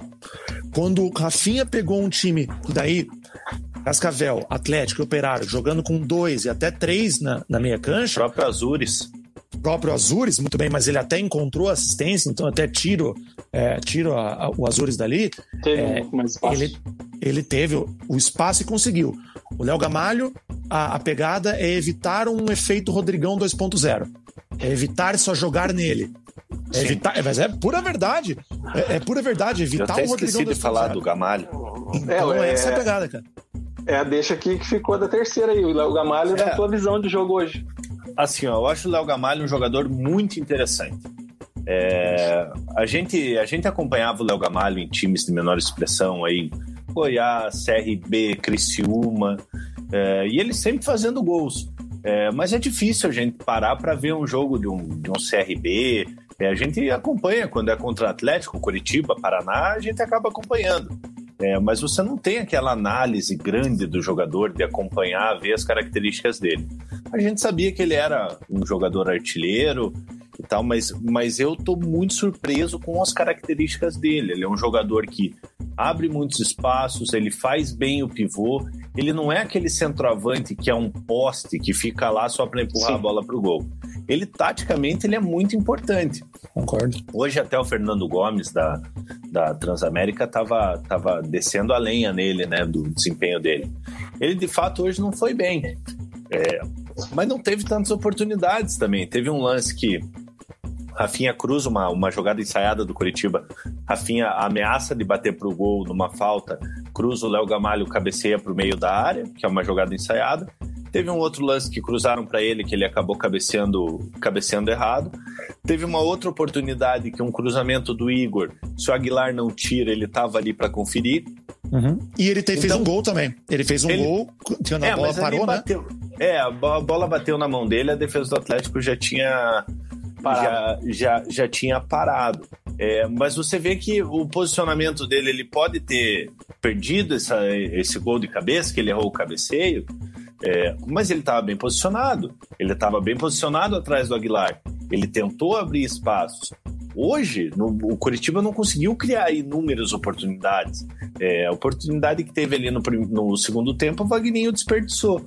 É, mas é um jogador muito interessante, só que eu acho que não é interessante para o Curitiba criar essa Rodrigão de, dependência com o Léo Gamalho. É, até porque a gente não sabe, é, às vezes o jogador se machuca, às vezes ele vai, ter, vai estar suspenso, você não pode criar uma, criar um esquema tático voltado para aquele jogador. E daí muita gente é, conversa. E... Ah, desculpa, Vina, desculpa. Não, pode falar. até rapidinho. Muita gente fala assim: ah, o que, que coloca um jogador na prateleira dos diferenciados? É quando a porcentagem de acerto dele é maior que a porcentagem do erro. Então ele Sim. acerta mais que os outros. Aí você pode usar um exemplo bem simples. Por exemplo, o Vina mesmo falando nessa live. Uma bola veio pro Vagninho, caiu no pé errado ou na cabeça errada do jogador errado. Sim. A bola certa pro cara errado. A bola certa pro cara errado. Então, o que você pensa? Se a bola tivesse vindo pro Léo Gamalho, qual é a porcentagem de acerto para que ele acertasse aquela bola? É maior que a do Vagninho. Então, Sim. torna ele um jogador melhor e mais interessante que o Vagninho. Ok, estamos usando, pô, Vagninho, pô, baita de um bagre. Tô pensando, vamos pensar em outro jogador. Coloca assim, e vamos colocar outro. É, bota o Kaiser. Coloca o Kaiser do Atlético. Babi? Que... É, o Babi. Pô, o Babi não teve nem base. O Babi não teve nem base ainda. Então, apesar deles fazerem jogos interessantes perdidos aqui e ali, que, ok, fazem parte desse jogo do Atlético, é bem bacana, dá certo por ter um Kelvin e um Abner, bacana. Mas e se uma bola chega para um centroavante mais qualificado? Olha Sim. a diferença de um Atlético em 2018 com o Pablo, em 2019 com o Marco Ruben. para 2020 com o Kaiser. Então essa Chegou é a diferença. no meio da temporada, cara, né, cara? Eu até tenho uma pergunta para vocês dois aqui, é, que hoje eu fiquei até com a pulga atrás do, da, da orelha. Do, o, na transmissão do SBT, é, o Guilherme de Paulo até mandar um abraço para ele, já teve aqui com a gente Boa, no resenha. É, pô, é um dos comentaristas assim que eu mais admiro aqui de aqui de Curitiba e do Brasil também. É, o Guilherme de Paula ele fala que, que o Matheus Babi ele tem mais qualidade do que o do que o Kaiser, que a tendência é o é o Babi acabar assumindo essa titularidade no, no ataque do Atlético. Aí eu pergunto para vocês, o Kaiser vem fazendo gols. Uhum. É, como que você vai sacar o Kaiser para inserir o Babi? Vocês conseguem ver o Babi e o Kaiser jogando juntos? Sim. Cara, é, é, difícil, hein? Depende, vai depender muito do que vai montar, porque é, tem uma galera que até era a sequência aqui do papo para falar colocar o Furlan na, na, conversa, falando da, da volta do Carlos Eduardo. Tem um monte de gente falando aqui do Nicão, Furlan. Anota aí para não deixar, não esquecer. A galera quer saber se Nicão fica ou não fica e daqui a pouco você fala. É, eu hoje achei, eu não achei que o Babi foi bem hoje, não. Eu vi gente falando aqui que o Babi foi bem. Eu não, não, sei, cara. Eu estou esperando ainda ver o Babi jogar. É... Mas não sei também se consegue jogar juntos, não, porque o Atlético tem essa, essa característica de jogar com dois caras abertos. É... Para você colocar os dois juntos, tem que tirar, tem que tirar um, um das pontas. E o Carlos Eduardo voltando, o Nicão ficando ou não, o Vitinho tendo esse crescimento, deve ocupar essa lacuna. É... Eu não sei se eu vejo os dois jogando, a não ser num, vou dizer desespero. Mas aquele é uma barra, pô, bola na área, ferver lá na frente. Mas eu não sei se, se eu vejo os dois jogando juntos, não. Assim, por, por questão da característica dos dois é meio parecida. Vamos assim, guardar aquelas proporções mais absurdas, né? O dilema nacional hoje é o tal do Pedro e o Gabigol, né? Ah, joga junto ou não joga? Eu acho as características dos dois muito diferentes. Eles eu acho que conseguem jogar junto. As características do Babi do, do, do, Kaiser eu já acho mais parecidas, apesar da, da estatura ser diferente, a envergadura e tudo mais, mas eu não vejo os dois dessa situação. Assim, Vina, eu acho achei massa o exemplo. Se você for parar para pensar, o Kaiser é centroavante é, somente há três anos, oficializado como centroavante. Então ele já era segundo atacante quando ele começou lá no Vasco, lá atrás. Se não me engano, o Tupi de Minas Gerais ele também era, quando a gente foi buscar. É, então ele já joga como um segundo atacante. Eu até vejo ele pelas pontas, cruzando, participando do jogo. Vejo isso. Acho difícil os dois jogarem se não for num 4-4-2, mas para isso. Bem, bem tradicionalzão, né?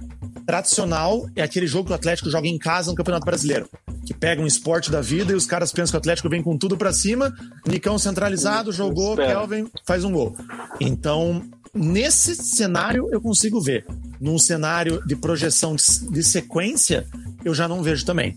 É, eu, particularmente, gostei do jogo do Babi. Eu achei que ele, fora da área, mostrou muito mais do que ele mostrou nos últimos jogos. Eu acho que ele participou mais que o, que o Kaiser nos últimos jogos também. Uma coisa que eu e você a gente conversou no, no WhatsApp até um tempinho atrás. Cara, o jogo do Kaiser fora da área é muito complicado. É complicado. Dói. Dói. Dói. É assim, é complicado. Quebra a bola, né?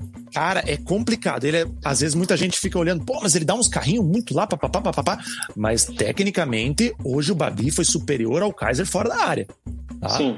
O gol que o, Babi, que o Kaiser fez contra o Metropolitanos em casa, empurrando a bola, o Babi também faria. Então, hoje o Babi puxou marcação no primeiro gol, desarmou a bola no, no segundo gol, que teve a construção da jogada. É, não, não, foi um pouquinho antes, no, na bola do Nicolas, eu acho. Que, ele, que o cruzaram ali, o Nicolas perdeu, foi ele que desarmou o William Farias na jogada. É, uhum. Ele teve uma participação bem interessante hoje. Claro, é cedo. É, ele tem cinco anos para provar, ele tem um contrato de cinco anos. Eu acredito é. que ele tem muito tempo para isso. Vale lembrar, mais uma vez, é um jogador que não teve base. Ele não tem aquela pegada de jogo cap, de entender, de pegar. É com calma. Ele lembra o Lima, né, cara? Muito, muito. Era o que eu ia falar agora. Lembra muito o, Lima, o falso lento. Teve até, teve até alguém que tweetou, botou a, a, foto do Lima lá, uma comemoração. Antes de eu falar aqui dos dois aqui, ó, deixa eu só registrar aqui a presença VIP de Guilherme Moreira, jantando e acompanhando os ousadinhos. Um abraço aí para já Guilherme Moreira, hoje, né? o Saudades. Cezinha, que já foi citado anteriormente. Foi citado hoje. Herói Deve ter sido elogi deve ter sido elogiado nas coletivas novamente, sempre dá espetáculo nas perguntas. Cara, é, é complicado a gente falar assim pro torcedor isso, mas tanto na situação do Léo Gamalho, quanto na situação do Babi, é, o torcedor vai ter que ter um pouco de paciência e a questão da gestão da expectativa, né? Porque, claro que são, é, assim, a, a situação é parecida, mas são momentos, jogador totalmente diferentes, não é isso que eu tô querendo dizer. Por exemplo, o Gamalho chega com a expectativa de ser um 9 que o Curitiba não tinha faz tempo, teve aquele flop enorme do Ricardo Oliveira, né, que não aconteceu, ele chega resolvendo, né? Então, assim, meu, chegou, o cara vai fazer gol todo jogo. O cara. E não é. Sim, ele vamos tem... pausar, Vina. Lembre que onde nós estávamos quando o Ricardo Oliveira foi anunciado. Você lembra? Estávamos almoçando na casa do Zé. Quem falou? Não vai dar boa. É. Alguém, alguém é, falou. Sim, falou, cara, lembrando que o, o, Ricardo Oliveira eu... foi anunciado no meio da pandemia, né, cara? Eu, eu achei que ia dar e você falou que não ia. Né, não você, vai dar Você cantou, você cantou essa bola. E cara, aí, assim. Existe, é... Pode falar. E aí, assim, é... tem que ter essa questão, assim, ele não vai fazer gol todo jogo, ele não vai resolver todo jogo, ele não é um garoto que vai correr o jogo inteiro, ele é um cara de conclusão. Ele surpreendeu muita gente, é... eu me coloco também no que o Mug falou agora, ele, ele tem uma boa presença fora da área, ele sabe armar uma jogada, ele não é só aquele cara que empurra a bola para dentro se a bola chegar redonda ou não. Ele tem uma visão, um posicionamento, um estilo de jogo diferenciado, então precisa ter essa gestão da expectativa que você vai ter em cima dele. Eu falo hoje que ele não jogou, não, não, não foi bem, porque eu tinha expectativa de, por exemplo, era ele que tinha que estar no lugar do Vagninho naquela bola que o Vagninho perdeu o gol. É, é ali que ele tinha que estar. Então, assim, são pontos que vai chegar uma bola para ele no clássico, ele tem que fazer. E era aquela bola. A bola estava no pênalti. Então ele tinha que estar ali. E a questão do Babi, é mais ou menos nessa situação, no sentido da expectativa, porra, o cara é o, o a contratação mais cara da história do Atlético, né? É, a gente já viu esse filme há 10 anos atrás com o falecido Morro Garcia. É, vimos quando chegou o Abner, é, que também foi questionado no começo. O gringo que veio do Santos, Furlan, que me foge o nome do Fera. Aguilar. Felipe Aguilar. Ah, o Aguilar também, que até agora Esse, não se provou. Mim, é o único questionável aí, de, em termos de valor, até o momento, é o Aguilar. E, é, e, e, também é, é, caríssimo, ele, ele não é nem 100% do, do, dos direitos, né? Tem uma, tem uma divisão é. ali, né? Não foi comprado integralmente. Só que e a questão a gente fala de grana, né, cara? foda, cara. Grana é uma parada foda. Porque hoje, hoje 1,5 milhões de euros, que dá 10 milhões de reais, pro Atlético, que quer um time que quer mudar de patamar, não pode ser uma contratação cara. Pois é. Na minha opinião, é isso. Tá. Furla, é, a gente já comentou aqui no, aqui no resenha. É, a gente é, gera uma dúvida na, na gente. Eu, eu e Vina, a gente não, nós não somos torcedores do Atlético, então a gente acompanha um pouco menos os, os bastidores, né?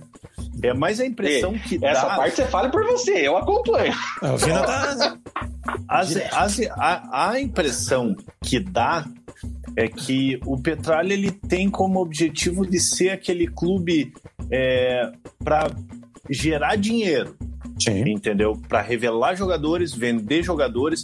Então, o porquê que o Atlético economizou no ano passado? Ao meu ver, o Atlético acabou economizando uhum. é, no, no ano passado. É, não pensou assim, pô, é, eu tô vindo numa sequência muito boa, eu vou investir, eu vou montar um puta de um time para brigar por um campeonato brasileiro, para brigar pelo Bido, para brigar pra, por chegar novamente numa final de Libertadores. Uhum. É, então, eu, assim, eu vendo de fora, eu ainda tenho essa dúvida se o uhum. objetivo do Petralha é gerar dinheiro ou gerar títulos, realmente mudar esse patamar em relação a títulos. Assim, Mugi, eu acho que é interessante até se comentar, porque pense assim: a janela passada foi a janela que o Atlético mais investiu na história do clube. A gente tá falando de 5 milhões de reais no Carlos Eduardo, a gente tá falando de 3 milhões de reais no Richard, de 10 milhões no Felipe Aguilar.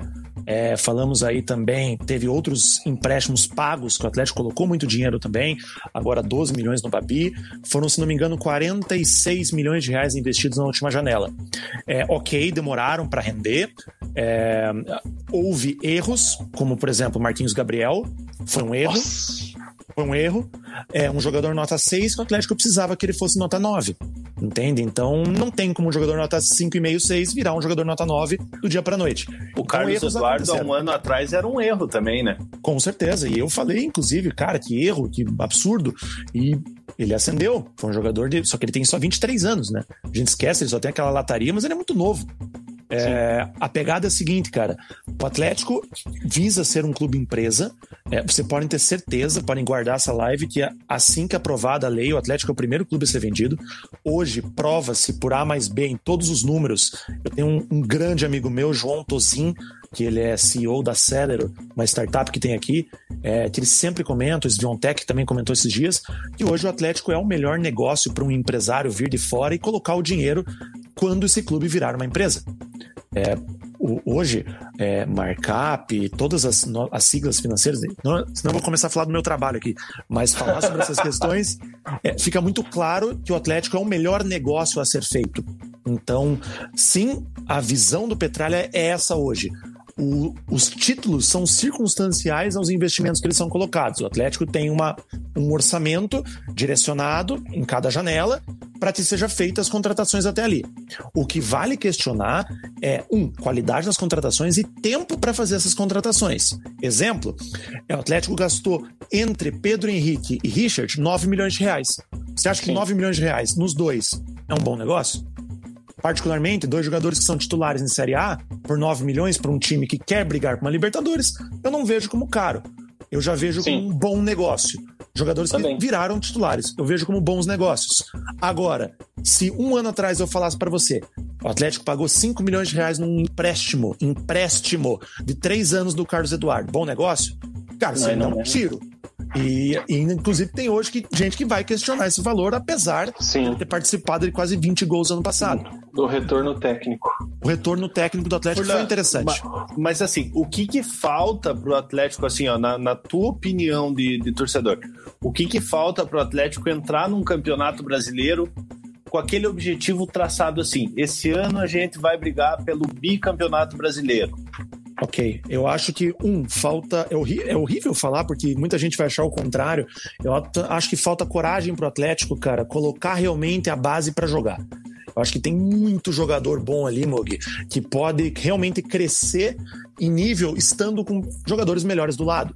Por exemplo, muita gente vai questionar hoje a saída do Jadson para entrar o Lucas Halter.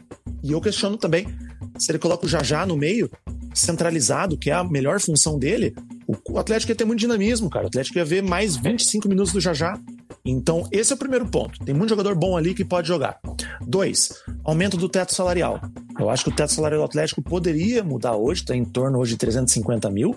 É, eu acho que pode. O maior salário que o Atlético já pagou hoje é, em carteira foi pro Richard. Hoje, em carteira, 250 mil. Em totalidade, foi do Marco Ruben em 2019, que bateu aí 300 e cacetada.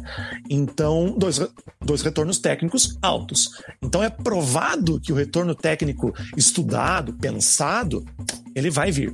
Então, o dinheiro ele vira uma, uma um auxílio para o Atlético. Não vira uma questão assim, puta, gastamos 10 milhões no Abner Vinícius. Pô, 10 milhões de jogador da Ponte Preta. Calma, ele tem 5 anos para provar. E no Sim. primeiro ano ele já estava aprovando, só que o Atlético já, tá já queria um Renan Lodge.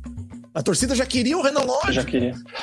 Como? É, é, é, é, o que, é o que a gente estava falando, né? Essa questão, assim, de, da gestão da expectativa, cara. Você tem que pensar Sim. o que, que você vai querer. Você não, não adianta, assim, até se você for pensar, assim, de uma situação lógica, o Renan Lodge e o Bruno Guimarães, que são os ídolos recentes aí, maiores, é, é uma coisa assim, é um em 50, um em 100. Não é sempre que vai aparecer, não é sempre que vai dar o retorno técnico e o retorno financeiro que esses dois meninos deram. Então, essa é a situação. O que eu acho que também é, tem que pensar um pouco nessa situação, ah, para tentar entrar para um bicampeonato brasileiro. Cara, a diferença com a questão da concorrência, né, velho? Como é que vai Sim. competir com o orçamento Flamengo, de um Flamengo e um Palmeiras, como. que é o que a gente está falando. É... Eu, eu bato em outra tecla também, Vina. Eu acho que se o Atlético não consegue bater com o Palmeiras, com o Flamengo, com o Atlético Mineiro, e nunca vai conseguir bater, sendo bem sincero, é o Atlético precisa ir para outra prateleira de mercado. Ele precisa ir para o mercado venezuelano, o mercado chileno. Tá cheio de jogador que é oferecido para o Atlético toda, toda a janela. Jogadores bons que acabam parando num, num Santos e um Soteldo rendeu o que rendeu. Então, pois é, e é um, e é um mercado outras. que o Atlético sempre explorou, né, cara? Lembra assim. E deixou de explorar. É... E deixou de explorar recentemente, né, cara? Ó, teve até falando em mercado aqui, ó, das contratações, o João lembrou aqui de um cara que você gosta muito, hein, Furlan? Não esqueçam do G2. O G2 teve um. Teve, foi, foi grana, né? Foi grande. Pague a não, pensão. Não, não lembrei dele, nossa, Mug. Não... Pague a pensão, Gedos.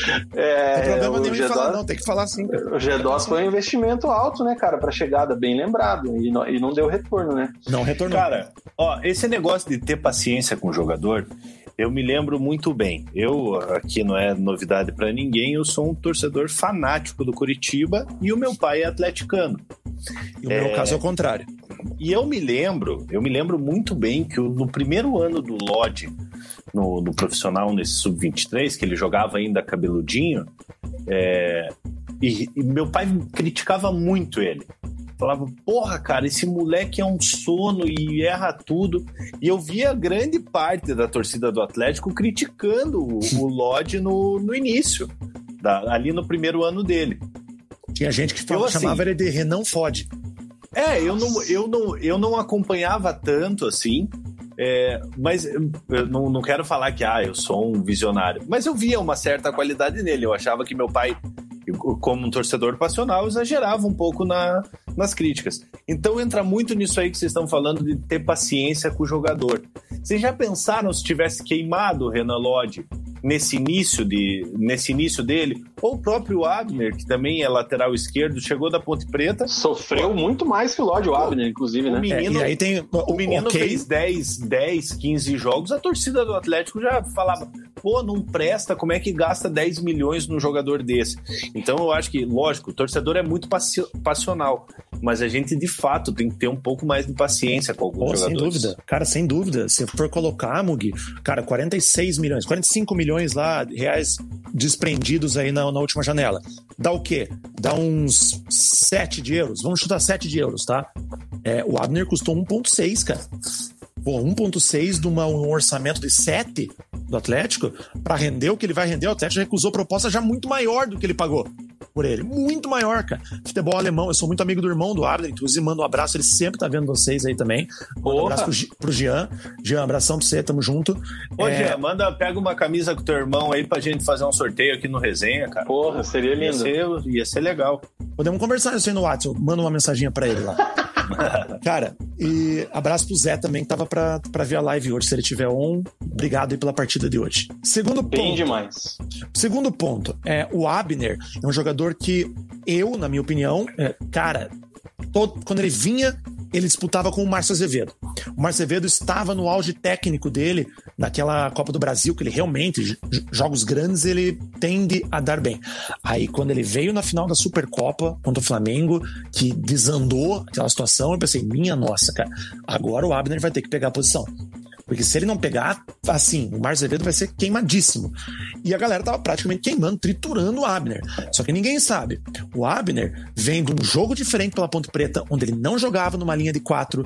Ele teve a perda de um irmão, que é dificílimo, vindo de outra cidade, outro estado, sozinho, com a idade que ele tem, com a no peso nas costas dele, toda a parte familiar, o peso de ser a maior contratação naquele momento da história do clube substituir o Renan Lodge, jogar num time diferente, numa cidade diferente, morando no CT, tudo diferente, Cara, é tudo muita- isso que entra. Tem tudo isso. Você imagina, não é só ali dentro. Imagina um moleque chega assim, ó, você é o cara mais caro da história, você tá substituindo outro que, que é da seleção brasileira do Atlético de Madrid, você vai morar aqui, ele olha aquele CT. Você vai jogar aqui, ele olha a arena. Cara, você tem 19 anos. É outra É pegada. um bagulho assim que eu, eu, me- eu, eu me, eu me vejo com 19 anos assim, eu falava, meu Deus, cara. É um Cara, bagulho é, ó, com todo respeito ao pessoal que tem 19 anos, é, mas converse com, com uma pessoa de 19 anos. A Hoje? cabeça é totalmente diferente, cara. Nossa, cara. Entendeu? Cara, um menino de 19 anos é guri de tudo, cara. E a gente com se achava 19 esperto, né? Pois é, mas a- a- o, o que, que a gente tava fazendo com 19 anos? A gente tava enchendo o cu de cana no pagode, entendeu? É. Louco, sem responsabilidade de porra nenhuma, é, ainda morando com, morando com os pais, obviamente trabalhava já, mas, mas tudo que ganhava não tinha conta fixa, nada. Então você pensa, cara, um menino de 19 anos com toda essa responsabilidade nas costas, sabendo que, porra, custou 10 milhões de euros, é, às vezes é a oportunidade da vida do cara, sabe? Putz, eu preciso provar aqui porque senão vai dar errado. É, então, então a gente tem que, tem que separar um pouquinho o jogador e, e o ser humano, né? É, e, e, cara, o que você é como ser humano acaba refletindo no teu trabalho. Assim como é com a gente, às vezes você tá meio triste, vai trabalhar, não consegue render muito bem. No futebol é a mesma coisa, potencializado, porque todo Sim. mundo é teu patrão. O uhum. torcedor acha que é teu patrão, acha que ele pode te cobrar, que isso e aquilo. Ah, eu então pago sócio, que... eu tenho que cobrar. Cara, não é, é assim. E, Deixa então, eu... então a gente tem que ter muita paciência com esses jogadores jovens. Concordo, plenamente, cara. Tem toda Deixa eu, pagar, deixa eu pagar só uma fatura aqui, fazer a nossa propagandinha, e daí eu quero continuar, porque a gente tem que falar do. É, então, falar aí a sequência do Curitiba e falar também da semana do Atlético, a questão da Sul-Americana, é, que ficou pesada a situação e após a derrota de terça-feira. Mas antes, deixa eu pagar aqui, né, Mugi? A conta Bora. com a M2 Soccer Studio, galera. Você que procura um exercício exercício físico de alta performance, alto gasto calórico, você que gosta de futebol, mas é, também não aguenta aquela academia, três séries de 15 toda hora, a M2 Soccer Studio é o lugar perfeito para você. A M2, a M2 Soccer Studio fica ali na Avenida Manuel Ribas, são exercícios voltados para o futebol, exercícios funcionais, aulas aí em torno de uma hora. Você também, é, a, a, M2 segue todos os protocolos sanitários de prevenção ao Covid-19. Então, cara, é um trabalho muito legal. O endereço está aí na tela, Avenida Manuel Ribas 2658, Avenida Manuel Ribas 2658. Fica ali 500 metros antes do Portal de Santa Felicidade. Estacionamento privativo, com segurança. Você pode agendar uma aula experimental através do número DDD 47 99991 4289. Manda um WhatsApp lá, fala com a Carol. Pode agendar uma aula experimental. Fala que viu aqui no Resenha de Boteco, vai ter 10% de desconto em todos os pacotes aí de treinamentos lá na M2 Soccer Studio. E cara, você olhando aí nas imagens vai ter noção dos treinamentos, como é que funciona. É um trabalho realmente diferenciado. A M2 é de propriedade do Murilo, ex-lateral direito do Paraná Clube, revelado na base do Atlético. Atlético, ex-jogador do Ceará, campeão brasileiro pelo Joinville. Então, manda uma mensagem aí, agenda lá que a M2 Soccer Studio vai dar muito resultado aí para você se destacar na sua pelada ou apenas manter a forma física, queimar um pouco de caloria aí, gastar um pouco de energia. E também é, para meninos, para meninas, para pessoas de mais idade, para crianças, tem também turma para goleiro. São horários aí durante todo o dia, então você pode escolher o seu melhor horário para treinamento enfim, venha fazer parte da família da M2 Soccer Studio, repetindo o telefone 479991 4289. Quem quiser dar mais uma olhada lá nos treinos, dá uma, segue os caras lá no Instagram, M2 Soccer Studio. Um abraço pro Murilo e pra Carol. Amanhã estaremos lá treinando, 10 horas da manhã, sexta-feira é dia de futebol diferenciado, Mug. Então amanhã Porra. é só tapinha treinar 10 horas da manhã, tá com a vida ganha mesmo, né, cara? Ou, ou não, ou tá com a vida perdida, né? Tá sem emprego, me contrata. Mas, enfim. Aproveitar aqui que hoje, tá, hoje tem bastante atleticano na live, né? É, a M2 é do, do Murilo, lateral revelado no CT do Caju. É, então, pô, cara, aí esses que vocês estão vendo aí é o Guilherme Batata, também esse aqui é o Batata. Na... É, esse aí é o Batata, revelado na base do Atlético também, passagem pela seleção brasileira. Então, além de você ficar com condicionamento físico bom, você bater uma bolinha lá, resenhar, né? Que, que o, o é a parte mais importante ali, fazer amizade mesmo.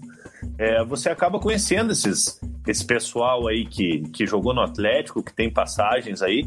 E é bacana de bater um papo com eles aí para eles contarem as histórias da época deles aí. Então, vão lá na M2, ficam bonitão e ainda tem várias informações dos bastidores do Furacão na época do na época que eles estavam lá. E, cara, e você que tá vendo aí os treinamentos, e, ah, pô, eu não sei jogar tão bem, eu não vou ter coordenação, cara, não tem isso aí não, velho. O Murilo adapta lá os treinos, é, faz no teu ritmo, faz no teu limite aí, que eu tenho certeza que vai dar muito resultado. É isso aí, tá paga a fatura, tá pago o StreamYard aqui, que é em dólar, para fazer aqui a nossa livezinha. Vinícius Furlan de volta. Furlan, lembra do Batatinha? Guilherme Batata? Ótimo jogador. Ótimo jogo. Tá na, tá na Tailândia. Tava agora, parou no Covid, voltou. Tá esperando lá a resposta para voltar lá pro Oriente Médio, Ásia, sei na, lá. Na, ba na base, ele, na base ele era bem diferenciado, né, Vina? Não, ele meteu o Celesta, né? Ele meteu o Mundial Sub-17, se não me engano, né? Cara, na base esse cara era muito diferenciado. Na base, ele não, não rendeu tanto no profissional, mas na base, cara, É, ele era quem- diferenciadíssimo. Pra- Puxando um pouquinho assim, eu, eu que gosto de acompanhar muito categorias de base, é, o Batata foi finalista da, da Copa São Paulo com o Raul, com, Choco. com, com o Choco, com todo esse povo aí. Acabou perdendo pro, pro Manuel, né? não Foi? Manuel. Marcelo Cirino era reserva. Marcelo Cirino. Perderam pro perdendo. Corinthians na final. Pro Corinthians, isso. 2 a 0 Rafa- Rafael Terna mandou mais um superchat pra gente. Acho que ele já tinha mandado um, né, cara? Elogiando a nossa live aí de qualidade.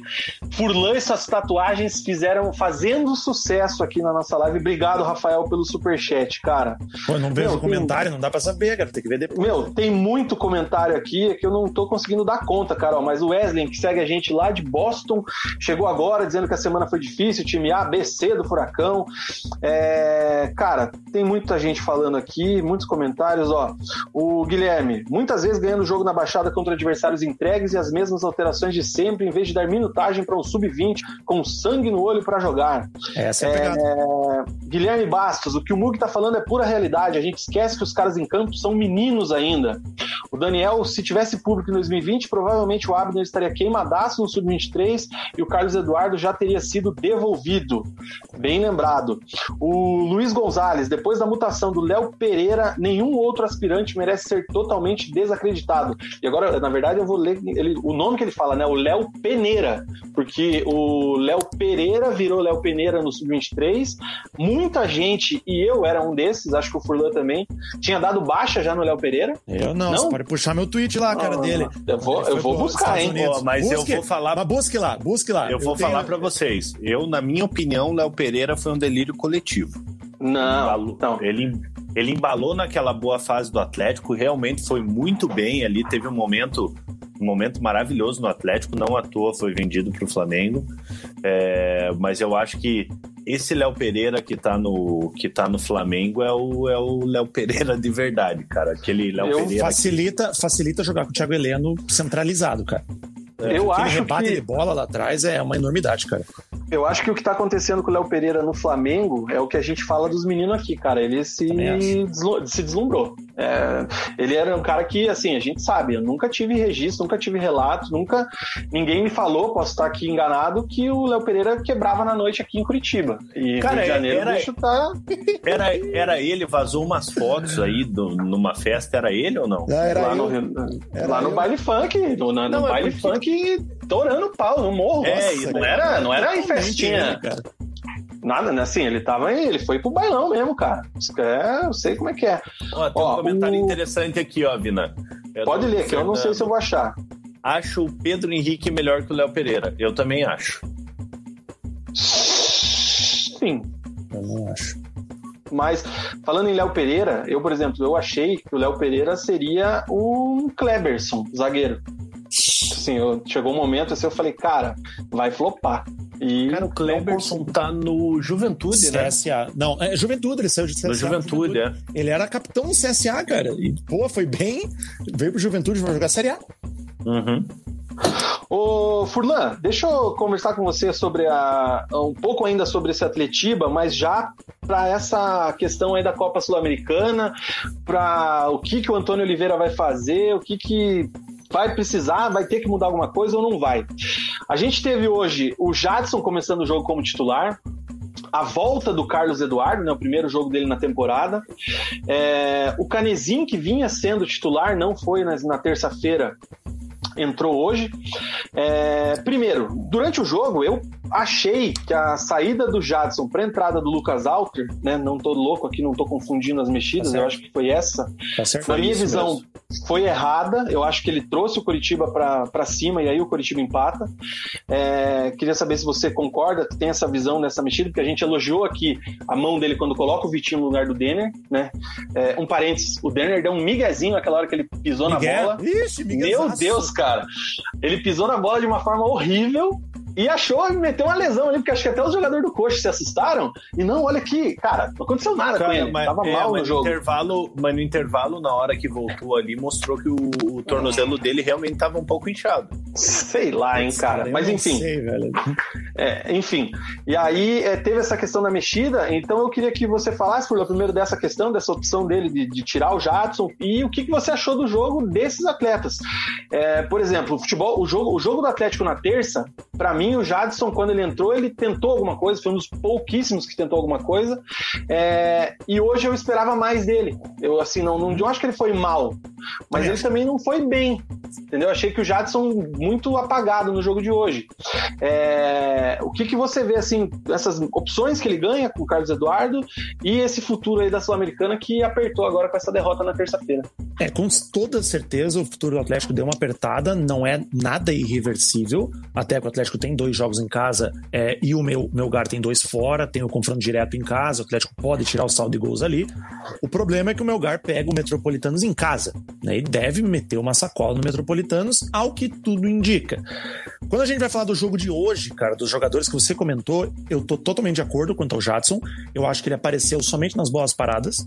É, ele acertou as bolas paradas na cabeça do Babi duas vezes, acertou uma também no, no, Aguilar, que a gente até esqueceu de comentar durante o jogo, mas esse, esse lance do Babi de cabeça no escanteio, que ele bate no primeiro pau, faltou um pé para a bola entrar ali também. Sim. Mais um erro de marcação, exatamente como o Mugi falou lá atrás. Então, corrobora com a visão do nosso amigo. Então, o que, que eu acho, cara? Eu acho que o Jadson não começa como titular, mas o próximo jogo virou vida ou morte pro Atlético.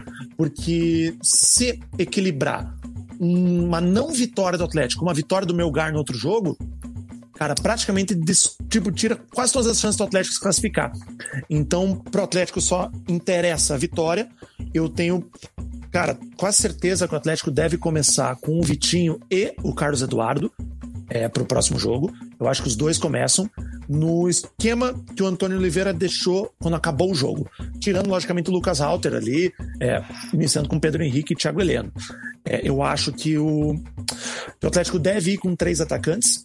É, quanto ao Babi, pelo que eu vi, agradou bastante quem viu ali também na parte de diretoria do Atlético. Houve até uns comentários ali na, na nas entrevistas pós-jogo que gostaram do jogo do Babi, mas o Kaiser não vai ser sacado tão assim.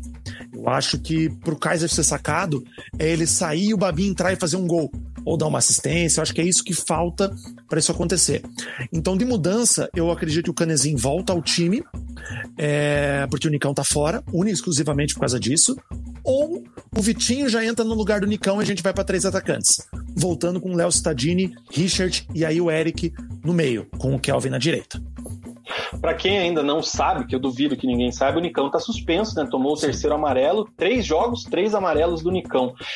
É... Complicado. Cara, a titularidade do Kaiser tá tão ameaçada assim, você acha ah, que cara. basta um gol do, do Babi para ele assumir? Sim, tem muita coisa em jogo. Até a própria parte financeira acho que entra aí. Ah, eu acho que o Atlético quer ver demais o Babi. Eu acho que o Kaiser está sendo pego para Cristo uma, em algumas oportunidades. Não acredito que a, as críticas nele são tão necessárias assim é que o que o Vina comentou depois, até concordei com ele, é isso, cara. É que ele briga com a bola fora da, da área. Cara, terça, muito, foi, cara. terça deu pena do Kaiser, sim. Cara, deu pena, porque feio, feio, como, como o Atlético não, não joga para ele, a bola não chegou com, com, com, como vem chegando. Na verdade, não vem chegando muito, né? Mas não chegou mesmo. Ele saiu buscar. E aí, Nossa. cara, é assim, deu canelada. Foi feio. Foi feio, foi feio, feio sim. Coisa que o Babi não fez hoje. É, então hoje ele rendeu bem fora de campo ali. Fora, desculpa, fora da área, fora de campo, fora da Sim. área. Ele rendeu bem. Ele rendeu, ele teve ali uma entrega legal. Então é por isso que eu acho que o Babi pode em breve começar como titular. É. Sem contar tudo por fora extra-campo também. Ô, Furlan, o Vitor Macedo, cara, chegou o momento. Vou perguntar agora também, porque a gente já tá com 1 hora e 42 minutos de live, 10 horas e 40. Não tem mais Big Brother, então não estamos nem aí, vamos até as duas da manhã hoje, né, Mug? É, eu é... acordo cedo, né? Eu também. 6 horas da manhã a gente vai fazer academia. O. É... Nicão. É, o contrato do Nicão, Furlan, me corrija se eu estiver errado, e daí você pode falar. O contrato do Nicão até o final do ano. É, a partir do meio do ano, ele pode fazer um pré-contrato e sair gratuitamente né, no final do ano. É, Thiago Nunes chega ao Grêmio e sugere o nome do Nicão, obviamente. Né? Acho que a melhor fase da carreira, da história do Nicão, foi com o Thiago Nunes. O Thiago Nunes conseguiu tirar tudo do Nicão ali naquele período. E é óbvio que ele vai sugerir o cara num time que está em reconstrução, o Grêmio agora com o, o querido Cotonete lá, o Thiago Nunes. Sim. Como é que tá essa situação? O que é a verdade, o que não é verdade? O Nicão vai embora, não vai? Fica, não fica? Joga, não tá motivado, não tá motivado? Tá satisfeito, não tá satisfeito? Eu andei, é, tive algumas alguns insights com algumas pessoas aí, você também tem essa mesma informação que por alguns salários do elenco serem maiores, o, o Nicão não é tão valorizado quanto ele esperava por tudo que ele já fez. Como é que tá esse ambiente? Como é que tá essa situação? Vamos lá, por exemplo, é, o Nicão é muito difícil, eu não consigo falar se ele tá motivado ou não. Muita gente fala, poxa, mas ele levou três cartões bobo. Cara, não é essa pegada. O que eu vejo é o seguinte: é um jogador que quer ser valorizado, que já abriu isso para Deus e o mundo, que quer ser valorizado. O Atlético fez uma proposta de valorização para ele, tá? Essa proposta está em stand-by porque o jogador está avisando a saída. Não quer dizer que ele vai renovar? Não sei. É possível que ele renove? É. O que, que é a de verdade? É que o Corinthians veio até ele oferecendo uma quantia em dinheiro, salarial excelente, tá? E não veio o Atlético. Que o São Paulo sondou com o Atlético, e o Atlético respondeu da forma que responde a todos: 1,5 milhões de dólares para um jogador que está acabando o contrato. Ou Mas essa, do, essa do, do Corinthians ainda foi anterior, né? Foi Não, a- esse, ano ano, passado. esse ano, esse ano de novo. Esse Porque ano. quando o Thiago Nunes estava no Corinthians também teve uma sondagem, não Teve, teve? teve também, mas foi agora recente. Tá. Recente. Eu- inclusive, eu até fiz matéria com a meu timão lá, eles, o, deu o André Sanches, falou, não, não tem nada a ver, mas é verdade. Isso, isso a gente tem confirmado. Você, você causando também no mercado, no eixo agora, então não basta só aqui. E no Nordeste também, né? Que você é o queridinho do Nordeste. A gente Continue. ajuda. E até continuando, e Vina, cara, confirma-se sim a proposta do Unicão, do- a parte do Grêmio. A quantia é o que o Atlético espera. né? Então, só que o Atlético tem um dilema. Mantém o jogador até o final do ano, saindo de graça, cumprindo com as expectativas técnicas que o Atlético tem para 2021, ou entrega ele agora por um valor e abre-se a possibilidade de trazer, por exemplo, uma reposição para já, na próxima janela ou imediatamente. O Atlético está correndo contra o tempo nesse momento. Minha opinião, cara, totalmente desembasado, sem nada de informação, minha opinião é que ele sai. É, eu acho que o Atlético consegue a venda para ele e não acho que é para fora. Eu acho que o Atlético negocia ele para o mercado nacional. O Atlético tem alguns problemas de pagamento com alguns clubes de fora que demora mais para pagar. Então, por exemplo, Flamengo, Grêmio, esses times assim são bons pagadores. O Atlético teve um atraso com, o Léo Pereira por conta do Covid, mas já tá tudo acertado agora e tudo certo.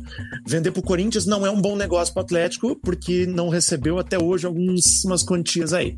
Então, a grande pegada pro Atlético é saber se vai ter o dinheiro na mão ou se vai ter a, o- a técnica no Nicão na mão. Aí a gente entra para outra questão. O Nicão vai ficar motivado o suficiente para jogar no Atlético? Eu, se sou o Nicão e tenho garantias que vou sair de graça, que vou permanecer no clube, já tenho a certeza que, que ano que vem eu tô jogando lá, é, eu me manteria motivado. Porque eu tô saindo pela porta da frente num clube, né? Um clube grande, futebol brasileiro, eu ganho uma quantia considerável, beleza? E aí tem outro aspecto. O Atlético pode renovar com ele por menos tempo, para aumentar o valor da multa e vender da mesma forma. Então, a grande questão é: opinião, eu acho que sai. Por feeling, eu acho que tem uma chance boa do Grêmio na jogada. Realmente há uma reunião marcada ali entre o diretor executivo do Grêmio com o William Thomas, uma informação que foi confirmada. O William Thomas é quem está à frente do negócio, mas quem tem tinta na caneta é o Petralha. Ele que vai decidir o Petralha quer muito que ele fique. Essa é a informação que a gente tem hoje, mas assim, né, todo mundo sabe, ele quer o pé de meia dele, ele não é o maior salário do elenco. Cara, essa de que, assim, ah, tem salários maiores. Existe, mas jogador de futebol tem que estar focado, tem que entender que ele está num ramo que há pessoas que ganham mais que os outros lá e que talvez não rendam tanto. Você tem que entender, não é igual, não é igual, cara, é uma, um equilíbrio salarial. Tem muita pessoa que é de, do, do direito e vai poder confirmar isso aqui nos comentários. É que não pode uma pessoa que exerce a mesma função ganhar salários diferentes. Quando é Equiparação futebol, salarial. Isso, equiparação. Não, não existe equiparação salarial no futebol. No futebol. Um, um meia ganhar a mesma coisa que outro meia. Né? Não, não existe isso. Então o jogador tem que saber disso. Então eu não acredito que, que a motivação entra nessa situação. Você pode ficar chateado, você pode, sei lá, Mas se isso entrar em campo, você não é profissional o suficiente para estar numa Série A. Você não está preparado para jogar na Série A. Eu concordo com isso que o Furla falou, mas, cara, seis anos que ele já tá no Atlético aí, porra, ganhou tudo, é um dos ídolos aí. Eu acho que ele tá certo de querer ser valorizado. É, só que, por outro lado, entra o ponto do planejamento de carreira dele. Uhum. É, eu acho que ele, é, assim, com todo respeito ao Atlético, eu, eu acho que ele quer dar um, dar um salto na carreira e jogar. Eu acho que não é nem pela questão financeira. Eu acho que ele quer respirar novos ares. Ele quer sentir como é jogar num, sei lá, que seja num Corinthians, num, num, num Grêmio, apesar de ele ter iniciado no, no Atlético Mineiro lá, é, ele não teve uma sequência tão grande no Atlético Mineiro, né? É.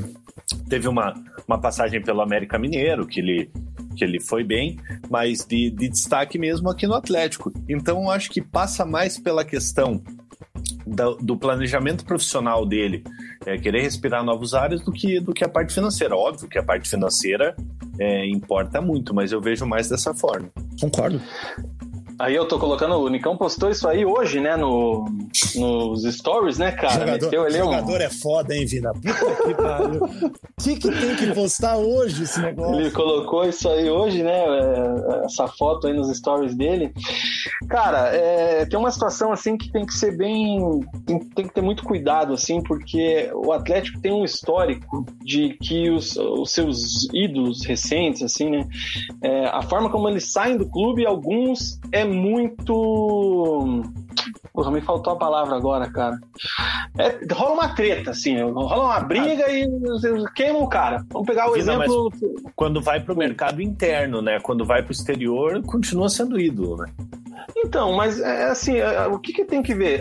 O Atlético está dificultando, porque a gente sabe que o Atlético tem esse histórico, né, de dificultar algumas saídas, dificultar assim algum, algumas mudanças, porque quer, acha que precisa receber X e não abre mão de qualquer jeito. E às vezes você pode ser um pouco maleável, eles podem negociar por tudo que o cara fez, né? É, então assim, chegou mesmo o valor, chegou a proposta, pô, o jogador já quer outros ares, não tem por que dificultar. Aí sai todo mundo feliz, que foi o que aconteceu com, com os meninos agora, que a gente vai citar Sim. eternamente aqui o Guimarães e o Renan Lodge. É, mas a gente nunca vai esquecer, por exemplo, porra, eu não lembro de muitos agora, de outros casos, mas o caso do Agoberto é, é nítido que aconteceu assim. E por que, e por que, que traumática, né? E Vina, e por que, que o Pablo não é queimado? Pois então, é, essa é uma situação. O Pablo saiu pro mercado daqui. Pelo mesmo, e o Pablo, time, e o Pablo nunca, e o Pablo nunca foi uma unanimidade absurda. Muita gente assim é, duvidava do Pablo e tal, assim, claro, é, ele é muito importante, mas ele nunca foi uma unanimidade enorme. Sim, e eu acho que, a, a entrevista do Pablo, ele já falou Pablo, da Libertadores. Em relação ao Pablo, Furla, eu obviamente não sou torcedor do Atlético, mas eu vejo muito assim. Eu acho que no, no outro resenha a gente chegou a falar isso. É, eu acho que o Pablo ele, ele deu o que tinha que dar, a torcida, a torcida do Atlético entendeu isso, sabe? Ah, o Pablo é isso, é, somos gratos pelo que ele pelo que ele fez por nós e vai render um bom dinheiro entendeu? Eu acho que por isso que não tem essa, essa treta em relação ao Pablo. Eu acho que foi um consenso da diretoria, torcida, todo mundo de, sabe, o Pablo precisa sair. Deu, entendeu? Obrigado por tudo. Exato. Ao contrário do Dagoberto. Do Dagoberto foi mais traumático. O Atlético, de fato, queria continuar com o jogador. Teve a briga do Petralha com os Malaquias. É, foi, foi bem complicado, cara. E assim, Mug, eu acho que é legal também um, um, termo que muita gente utiliza, que é o teto técnico e o teto estrutural. O Atlético hoje, ele perdeu, perdeu o Pablo, vendeu o Pablo, que atingiu seu teto técnico pro Atlético. Eu acredito que ele não renderia mais que aquilo. É o teto técnico dele foi aquilo. Agora, o teto estrutural é Bruno Guimarães. É um teto estrutural para um Renan Lodge, que vem com, uma, vem com milhões de euros para um Atlético de Madrid e para um Lyon. Então a, a, torcida não vai questionar, né? Poxa, saiu para um. Pô, entendemos. Ele quer não tem como maior. competir, né? Não tem como competir. O Pablo, ok, não, ele rendeu. Aí eu concordo 100% com você, Mugi, eu acho que você tem razão. Rendeu o que era esperado do Pablo. Agora, quando a gente vai voltar para alguns outros jogadores, É, e esse cenário do Nicão vai ser extremamente interessante para saber como que o Atlético vai se portar e a torcida vai se, é, se importar quando se ele for para o mercado nacional, porque o Nicão rendeu também o teto técnico, vai para dentro do, do mercado nacional e ele claramente está falando muito mais que o Pablo que quer sair. Sim. Muito mais. Então, e por que o Nicão, então, é tão idolatrado? E ele é o meu maior ídolo do Atlético nos últimos anos, e eu manterei idolatrando ele por tudo que ele fez. E o Pablo também, e um Dagoberto teve problema, e entre outros, muitos que tiveram problema. Cara, recentemente o Atlético teve um problema com o Pedrinho, que foi uma novela gigantesca que foi parar no Red Bull Bragantino. Cara, Pedrinho. Pedrinho por 5 milhões de reais. Olha a treta que o Atlético fez. A venda, a venda do Rony também foi uma novela do caramba. Puta que pariu, enorme, cara, enorme. Para Palmeiras, agora, mercado nacional. E o Rony tinha teto técnico ainda no Atlético. Eu acredito. Ele poderia render ainda mais no Atlético como está rendendo no Palmeiras. Então, é, é, é foda de pensar, cara. E por isso que eu tô tão curioso para saber como é que o Atlético vai render quanto a isso. Furlan, o Lucas Oliveira mandou um superchat aqui, muito obrigado pro Lucas Oliveira. É, numa possível saída do Nicão, 4-4-2 com Babi e Kaiser juntos e Cadu e Vitinho abertos, seria a melhor opção? Para um abafa, sim. Para um abafa, Mas para começar um jogo, para ser ah. aquele, aquele 1 a 11 fixo, você acha que é, seria o padrão?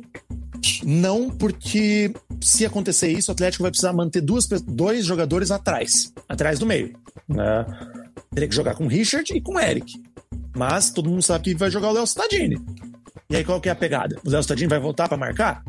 Porque o Cadu volta, isso é fato. Ele corre igual um destrambelhado, volta, marca. Inclusive num chute do Igor no primeiro tempo hoje. Se não é o Cadu, até na bola poderia entrar.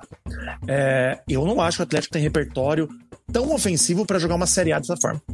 Eu não acho que o nosso, a, a nossa técnica é, é, é diferente colocar é, quatro jogadores de frente assim, entre Vitinho, Nicão, é, Vitinho, Carlos Eduardo, Matheus Babi e Renato Kaiser, e colocar Arrascaeta, Diego, Pablo, é, colocar esses níveis de jogadores. Quando você tem um nível de jogador tão alto, você pode colocar tanto jogador na frente. O Atlético, cara, já tem problema de recomposição.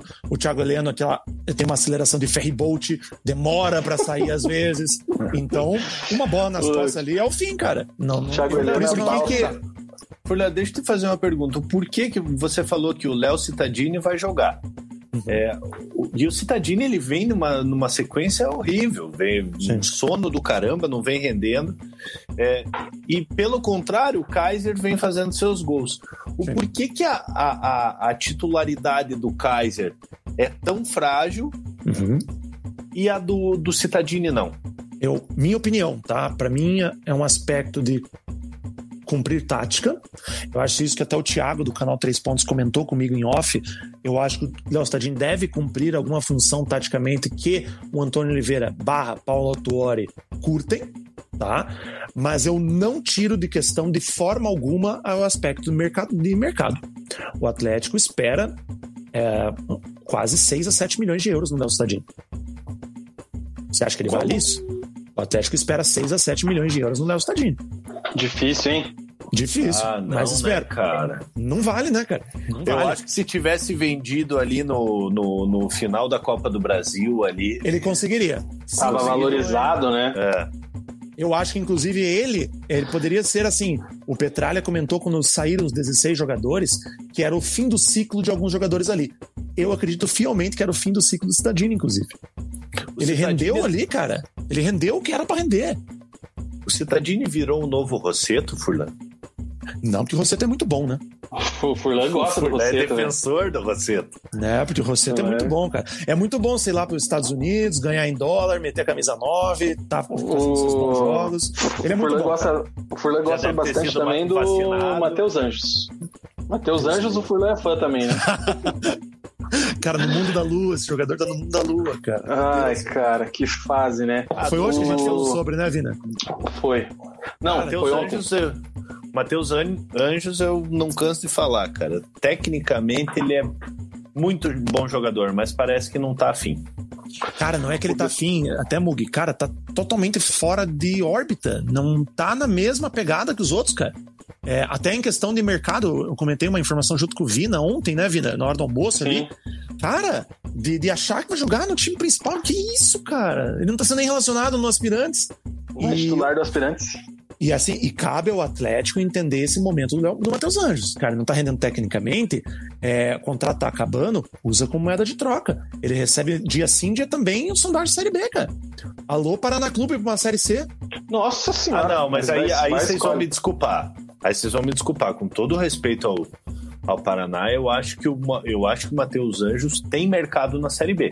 Tem, É, eu inclusive acho que recebeu Série B, sondagem esses dias do Eu Náutico. acho, É, mas eu é acho isso? que- eu acho Eu que trabalho não é o junto. caso dele ir para uma, pra uma terceira divisão é, ajudar o Paraná. É, pô, no ano passado ali, apesar do Botafogo de Ribeirão Preto ter sido rebaixado para a Série C, teve alguns, alguns destaques. Um deles foi o Matheus Anjos. O O outro outro, foi o o Val que acabou vindo pro, pro Curitiba. E o É, mas- pro Botafogo. É, ma- ma- mas de fato, cara, o, o Matheus Anjos ali, cara, não, não, não sabe aproveitar as oportunidades que tem. É, é um jogador da mesma geração do, do João Pedro, né? É, João na verdade, Pedro. ele é uma.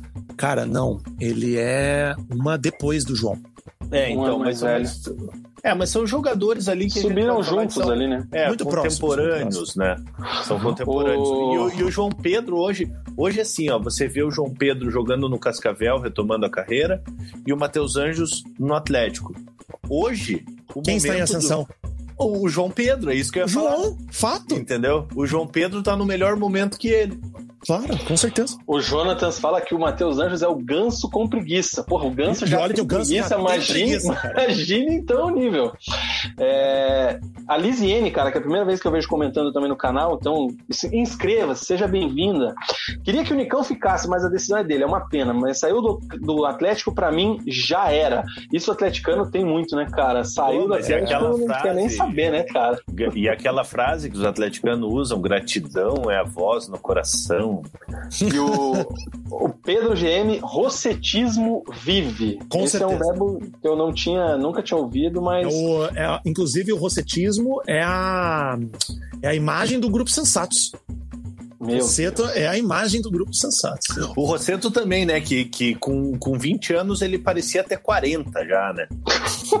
Tem Um futebol latinha- diferente. Tem um futebol a- diferente. ai, cara. Tem a latinha Ó. judiada, cara.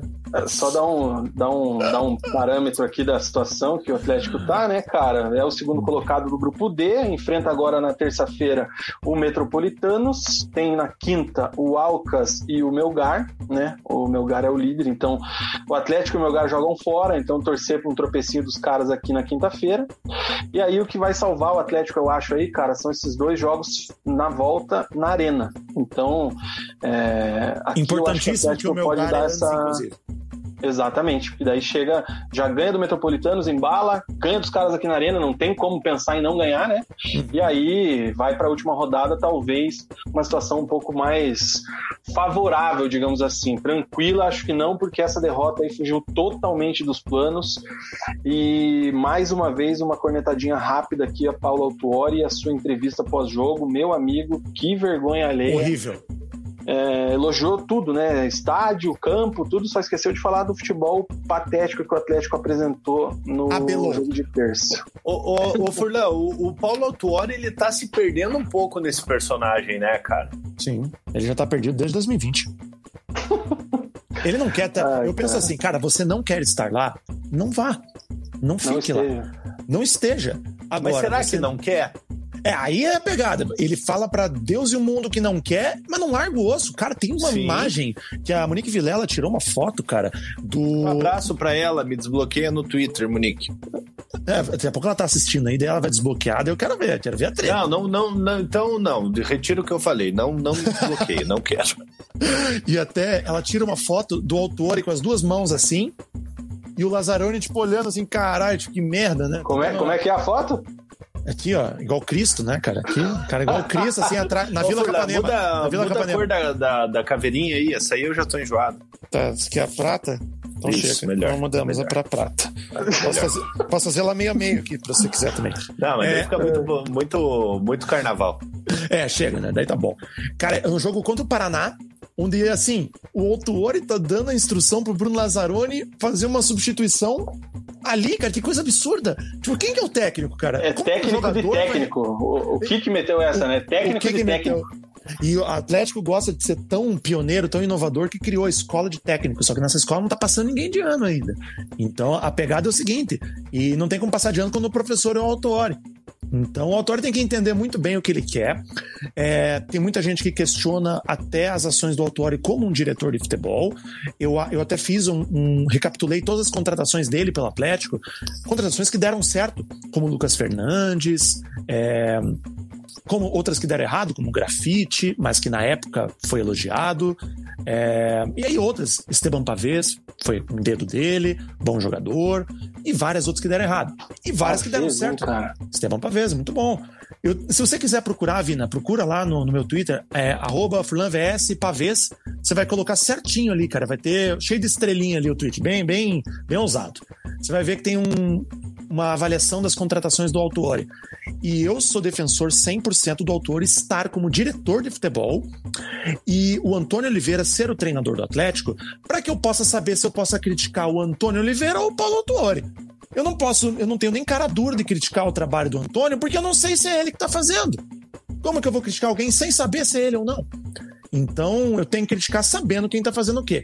O que me passam é que a galera curte lá o treinador, curte os treinos, é, desempenha um papel bom, mas o que vale é bola na rede no final do jogo. Então, isso o Atlético não estava fazendo. Inclusive, é o time que mais cria oportunidades na Sul-Americana e mais chuta para fora. O Atlético chutou 88% das suas, das suas chances para fora. Cara, isso é um absurdo para um time profissional. Então, é foda, cara. É, é O difícil. Paulo de- Autori, o Paulo Autori, a impressão que eu tenho, é lógico que eu ó, conheço olha o ele. tweet, Olha aí, ó, olha o olha aí, tweet do homem. Por exemplo, olha lá. Jonathan, Thiago Heleno e Bruno Guimarães só, cara, de, de elite do que, tro- do que ele trouxe, tá? Pavês, Lucas Fernandes, Guilherme. Aí ele tem as que ele te deu errado. Inclusive Luiz Otávio, ex-Paranã. Sim.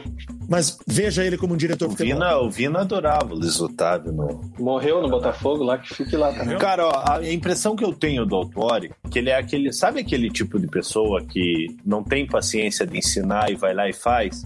Tipo, a pessoa começa, a pessoa começa a te ensinar assim, ó, você vai fazer isso, isso aqui. Aí você pergunta assim, mas é pra fazer isso? Aí a pessoa vai lá e faz pra você, que não tem Sim. paciência. Eu tenho essa impressão, cara, e, e eu imagino assim, é, na pele do Antônio, é, ele não, eu, eu não sinto que ele tem aquela autonomia sobre o grupo. Nenhuma. É, Nenhuma, eu acho parece que não ter nenhuma.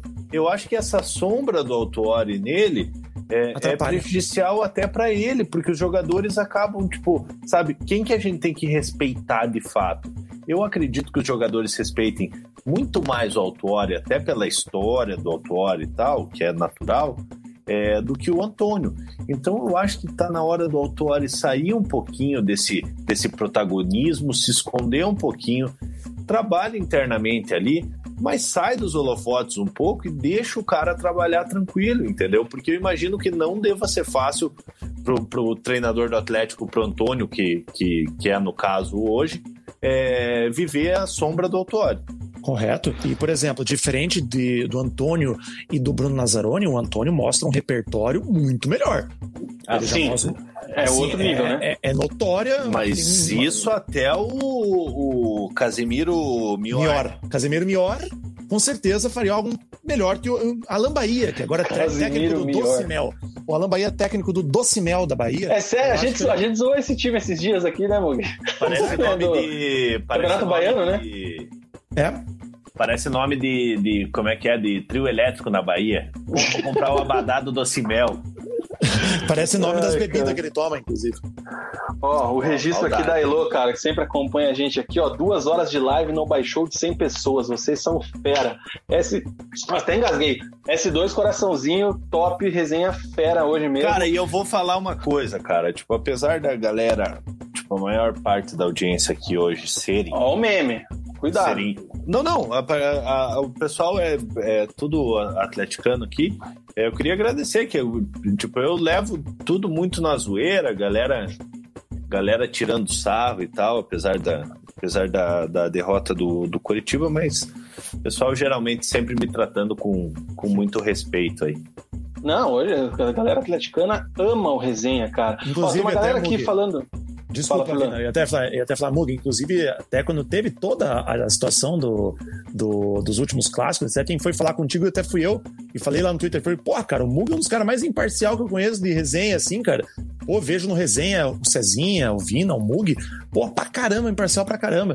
E eu tô tentando ser imparcial, cara, e é difícil pra mim, cara. E- É difícil, você acha que é- esse é o exercício Não, eu que eu acho faço que faz tem- tempo, hein, cara? Eu acho que tem os pontos, assim, de você ser parcial ou não. Lógico, esses dias eu e o Vina até fomos criticados aí por, por imparcialidade, mas de uma maneira...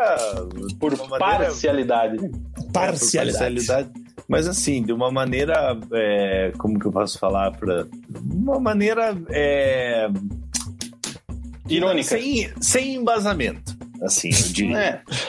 É, Então, assim, cara, eu, se, eu é, se vocês quiserem me ver ser clubista, vai lá na Rede Coxa, que eu tô aqui pra analisar, Ó, pra, eu, eu pra- assisti você hoje na Rede Coxa. pra falar. eu Então, assisti você, Ah, é outra, é outra pegada. Entendeu? É outra pegada. Aqui eu tô pra analisar, entendeu? Eu, eu e o Vina, que sempre estamos aqui, a gente tá aqui pra analisar, não estamos aqui pra, pra ser clubista.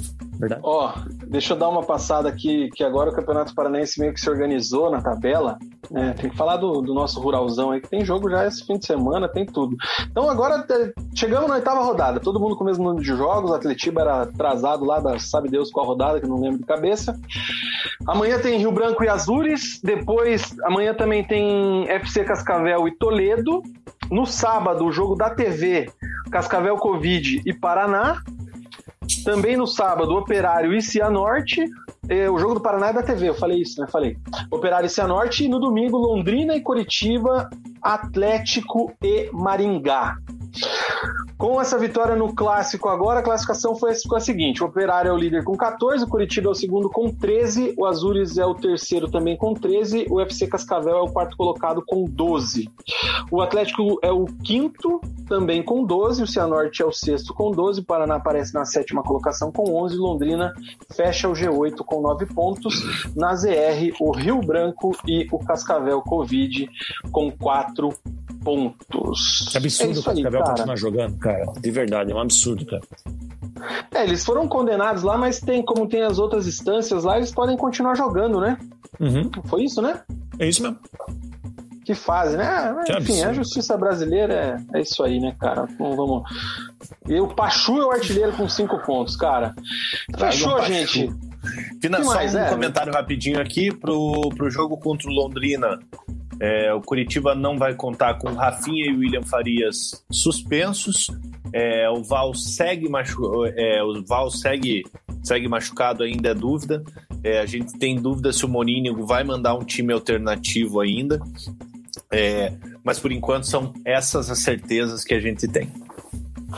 E Mugi, é, Mugi não, desculpa, Oi. agora é o Furlan. Para domingo, o Atlético agora vai com o aspirante 100%, já avisando o Sul-Americana, não vai ter nada de time bombado, digamos assim, como foi hoje, né? Não, não, deve ir com os aspirantes mesmo. O único jogador que deve atuar ali deve ser o Alvarado. Eu só não sei se ele tomou o terceiro amarelo hoje. Mas o Alvarado Ah, tá jogando mais no, no Paranaense porque não deve ficar, né? Então o Atlético o- tá encorpando ele ali único e exclusivamente para poder jogar, porque a opção é muito alta no- na metade do ano. Só passar que o, o serviço do clássico, né, foi o clássico de número 385, cara.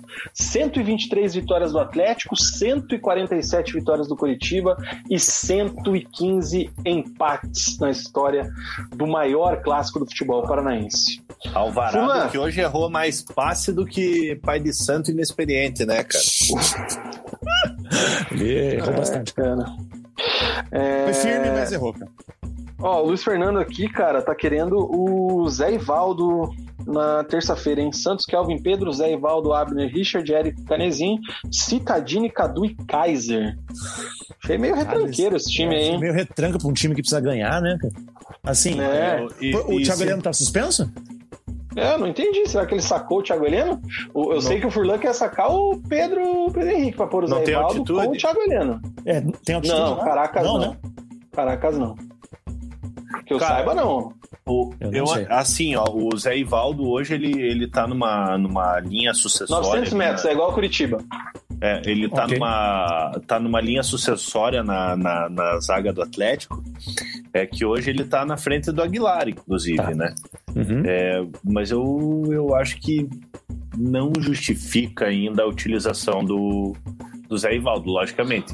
Em caso de uma Mas, contusão cara- do Thiago Heleno não poder jogar, naturalmente o Zé Ivaldo entraria, mas é um jogador que, que eu, eu acho que, não sei, né? Eu, eu não, não vejo que passa muita segurança. É, Mas eu vou, acho eu vou, eu vou. Deixa eu falar uma coisa aqui. A gente já cornetou o Zé Ivaldo em outros momentos aqui na passagem dele no Atlético. É, já demos aquela boa e velha zoada que o Resenha faz do Zé Ivaldo porpetinha, acima do peso e tudo mais.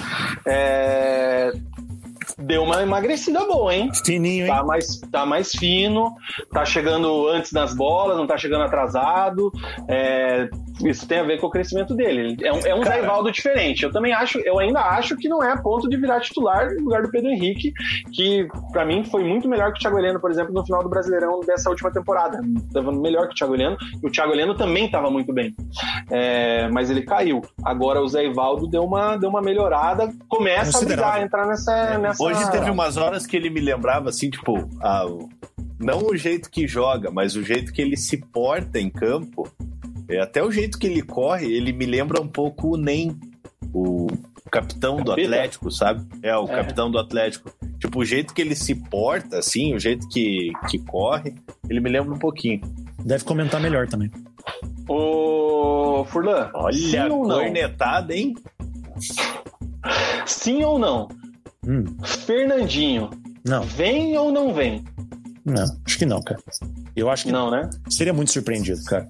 É, o City teve uma, teve uma matéria hoje, né? O Fusca até postou. O City mandou alguém proposta para renovação. aqui. Alguém aqui, ó. O Henrique Faversani colocou aqui que o Daily Mail colocou que o É. City vai oferecer mais um ano de contrato Ah, eu ele. acho que ele fica, cara. E eu ofereceria se eu tivesse lá, se eu fosse Porra, Guardiola. tá na final da Champions, titular e. e Cara, ele deitou terça-feira, hein? Ele Meu Deus do céu. cara. Ele acabou com o jogo, velho. Cara, e jogando ali de volante ali e tal, ele vinha jogando até de zagueiro, né? Ele deitou. Eu falei, meu, os caras não vêm pro Atlético. Se os caras saem do. City aí, eu- outro time de alto escalão da Europa vai atrás. Fernandinho com tá com 36, né? Ele é 8,5. É só se ele realmente Isso, quiser parar, cara. Se ele Fernandinho acho que é nele, 8-4. eu acho que 8-4. É, o que eu vou te dizer, eu acho que ele só vem pro Atlético se na cabeça dele tiver assim: esse é meu último ano como profissional. 8-5. 8-5? É, ele fez 36 agora, inclusive, foi no dia do jogo. A gente tem que lembrar que o Fernandinho, Nossa. ele, há uns anos atrás, obviamente, ele já está encaminhando pro, pro final da carreira. É, e ele, no, no início da carreira, ele sempre deixou claro que, que vai voltar pro Atlético ainda, mas ele tinha o sonho de atuar pelo Santos também, né? Que é o time de, de infância dele, o time do pai dele. Mas eu acho que nessa sequência da carreira dele aí, que ele tá muito bem no City, Eu não vejo ele acredito voltando. que ele, é, eu acredito que ele jogue mais uma temporada no City lá e retorne pro Atlético para encerrar. Também acho. Um outro, outro registro rápido que vale aí a pena, Miranda comendo a bola também pra alegria de Mug, hein? É, pau no cu dele. Miranda comendo a bola no São Paulo, cara, que é isso. Furlan, algum último destaque aí do Atlético, cara? Se não, pode se faça a sua despedida. Quero agradecer muito a tua disponibilidade. É, eu vi o comentário aqui de Conceição Furlan. Eu queria ter colocado aqui, mas a gente estava no, no assunto aqui, não consegui e perdi o comentário. Mas eu vi que ela comentou, elogiou a gente aqui. Agradecer demais a dona Conceição Furlan, que é resenhete na essência e é a responsável por este homem que está falando com a gente aí agora, por ter colocado o Vinícius Furlan no mundo. Obrigado aí pela, pela participação, meu parceiro. E você sabe, você é sócio, né, cara? Portas Com certeza. sempre arregaçadas para você aqui no nosso resenha. Cara, eu acho que do Atlético não tem nada a pontuar. É, me despeço aí agradecendo também. Pô, o convite foi muito legal. Passamos aí duas horas e meia praticamente e nem, nem vê passar, né, cara? E foi muito bacana, é sempre bom comentar com vocês. Até, como você até, eu até comentei com você ontem, eu falei, cara, tô buscando opinião de galera que torce para outros times, etc. Você é sempre a primeira pessoa que eu sempre busco aí a respeito do futebol paranaense. Todo um carinho e um respeito gigantesco aí por você. Mug também, fera demais. Vamos comer outro dogão aí pra quando as Tá coisas aqui, ó, melhorarem. Cara, Tô, tô com só fome, esperando acabar. Tô É que eu não posso comer, eu adoraria, mas comer mais um. Não, não posso ainda. É, cara, mandar um beijo. Meu namorado tá ouvindo do outro quarto. Tá lá, resolveu não incomodar aqui, que o cachorro tava explodindo aqui. É, Fica também um, um abraço, tá? E também para quem gostar é, de outro esporte, gostar do MMA, estaremos indo aí no final desse mês, juntamente com um dos atletas aí que estamos na agência, lutar por mais um cinturão no México. Em breve estaremos no UFC também. Que inclusive o cinturão tá aqui, né? Tá aqui para defender o cinturão dele aqui. Nação Como é que é o nome dele? Como é que é o nome dele? Lehian, Lehian Douglas. Daqui, daqui. Ele é o quê? Mexicano? Não, brasileiro. Ele vai Não, ele é brasileiro. Tá contra o mexicano. E ah, tá. Vamos buscar aí também toda quem quiser acompanhar também. Estou sempre em Paranaguá, junto com o pessoal, John Lineker, é, Mestre Ocimar. Um abraço para todo mundo. O pessoal até mandou uma mensagem no grupo falando que ia assistir a live. Então, obrigado aí também. A galera não entende nada de futebol, só entende da porrada, mas assistiram até o final por causa desse abraço aí. Então, porra, vamos, agradeço. quando estiver perto da luta, então vamos trazer ele brincar. fazer uma live, cara. Vamos trazer, fazer uma live com ele, ver como é que tá aí. Nem vou brincar, ia falar que ia desafiar aí o, o cara na porrada, o cara tá assistindo, é brincadeira, viu? Não, o cara é número um dos, acho que é top 10 aí do Brasil, cara, no, no peso você dele. Falou do, você falou do Ocimar, cara, mandar um abraço lá pro Ocimar Bolicenho, né? Não sabia que ele tinha largado Bolissa. a bola. O famoso Não sabia que ele tinha largado a bola e tava na porrada agora. Quero, ah. Cara, assim, é, pô, a galera nem entende, ficou até o final aí. Cara, quem quiser apoiar, inclusive, não só atletas aí que venham, que precisem de, de ajuda, mas também o programa aqui, né? Eu vi que tem algumas pessoas aí que conversaram comigo, que iam participar do programa hoje, assistir. Espero que tenham gostado aí da participação. Fica aí aberto o contato comercial do Vina, comece com ele. O homem é fera. No comercial, o cara é referência. E é isso, pessoal. Porra. Agradeço. Tamo junto, cara. Furlan, obrigado, hein, cara. Obrigado mesmo pela tua participação. E vamos ver o que o Atlético vai nos reservar aí nessa Sul-Americana que o bicho pegou. Valeu, parceiro. Tamo junto. É isso. É nóis. Abraço pra um vocês. Dia, um dia eu chego no patamar desse cenário aí que você tem aí, cara. Porra, diferenciado, hein? Quando tudo estiver melhor, a gente vem e faz um programa daqui, ó. Cada uma, cada um num, negocinho ali. Coloca que um nominho, fica ousado. Daqui uns Fechou? cinco anos a gente vai, então. Quando chegar a vacina, né, cara? É, rir pra não chorar nessa situação. Furlan, valeu, cara. Aquele abraço. Tamo junto. Tamo junto. Abraço. Mugi, preleção sensacional. Fechamos aí 2 horas e 20 de. Nossa, que isso, cara? Tá tudo bem aí? Porra, quase derrubei meu celular, velho. Tá tudo bem aí? Pô, quase derrubei aqui, cara. É, preleção sensacional. Fazia tempo que não passava duas horas, hein, cara? A gente tava sendo uma hora e meia, uma e quarenta, duas horinhas, mas hoje valeu, foi top demais. E é isso aí, cara. Suas considerações cara, eu, finais. Eu te confesso que antes do programa começar, eu tava, puta, cara, perdemos hoje e tal. Tô... A galera vai, vai encher o saco nos comentários, o que é, que é natural, né? É, mas sempre bom falar de futebol, né? Falar de, falar de coisas boas aí, a gente que vive um momento tão, tão conturbado. Falar para o pessoal aí que essa semana o meu pai, o pai do Vina, a mãe do Vina tomaram a primeira dose da vacina, graças a Deus, dá um alívio. Agora eu estou esperando a minha mãe tomar, tomar a vacina dela. E vamos que vamos, galera. Agradecer aí quem acompanhou a gente pela primeira vez, a quem sempre está aqui com a gente junto. Não se esqueçam de compartilhar o vídeo, é, pedir para o pessoal se inscrever. E tamo junto demais. Segunda a gente tá de volta com pré-eleção. Segunda-feira, às 21 horas, voltamos para repercutir a rodada do fim de semana e a pré-rodada da Sul-Americana do Atlético. Valeu, Mugi. Valeu, Vina. Abraço. Se cuida, cara. Até mais. Bom dog. É isso aí, gente. Ficamos por aqui. Agradecer a audiência de todos, agradecer a paciência, agradecer os comentários. Eu que faço aqui a, a gestão dos comentários e tudo mais. Hoje o fluxo foi enorme. Eu vi que tinha muita opinião legal aqui, mas eu não consegui colocar de todo mundo, então já peço desculpas a todos. Mas o importante é que vocês participaram. Agradecer demais aí essa audiência, o feedback de todo mundo. E a gente vai sempre buscando melhorar, galera. Sempre trazendo informações aí dos três clubes da melhor maneira. Hoje fiz questão de trazer aí é, o Furlan também, que traz uma visão do Atlético aí. O cara é referência, não preciso nem falar. Beleza? Muito obrigado a todos pela audiência, muito obrigado a todos aí por todos os likes e tudo mais. Fiquem todos com Deus, tenham um ótimo fim de semana. Cuidem-se e aquele abraço. Tchau!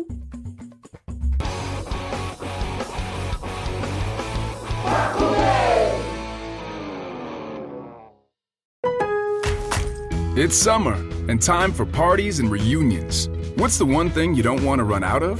Ice. Save at Lowe's for the 4th and get the new Bosch French door refrigerator with the advanced Quick Ice Pro system. You'll have an ice maker fast enough to keep up with your family and friends. So, whether you're filling a glass or a cooler, you'll always have plenty of freshly filtered ice with Bosch. Shop Lowe's for the values you want on appliances today and every day. US only. It's summer and time for parties and reunions. What's the one thing you don't want to run out of? Ice. Save at Lowe's for the 4th and get the new Bosch French door refrigerator with the advanced Quick Ice Pro system. You'll have an ice maker fast enough to keep up with your family and friends. So, whether you're filling a glass or a cooler, you'll always have plenty of freshly filtered ice with Bosch. Shop Lowe's for the values you want on appliances today and every day. US only.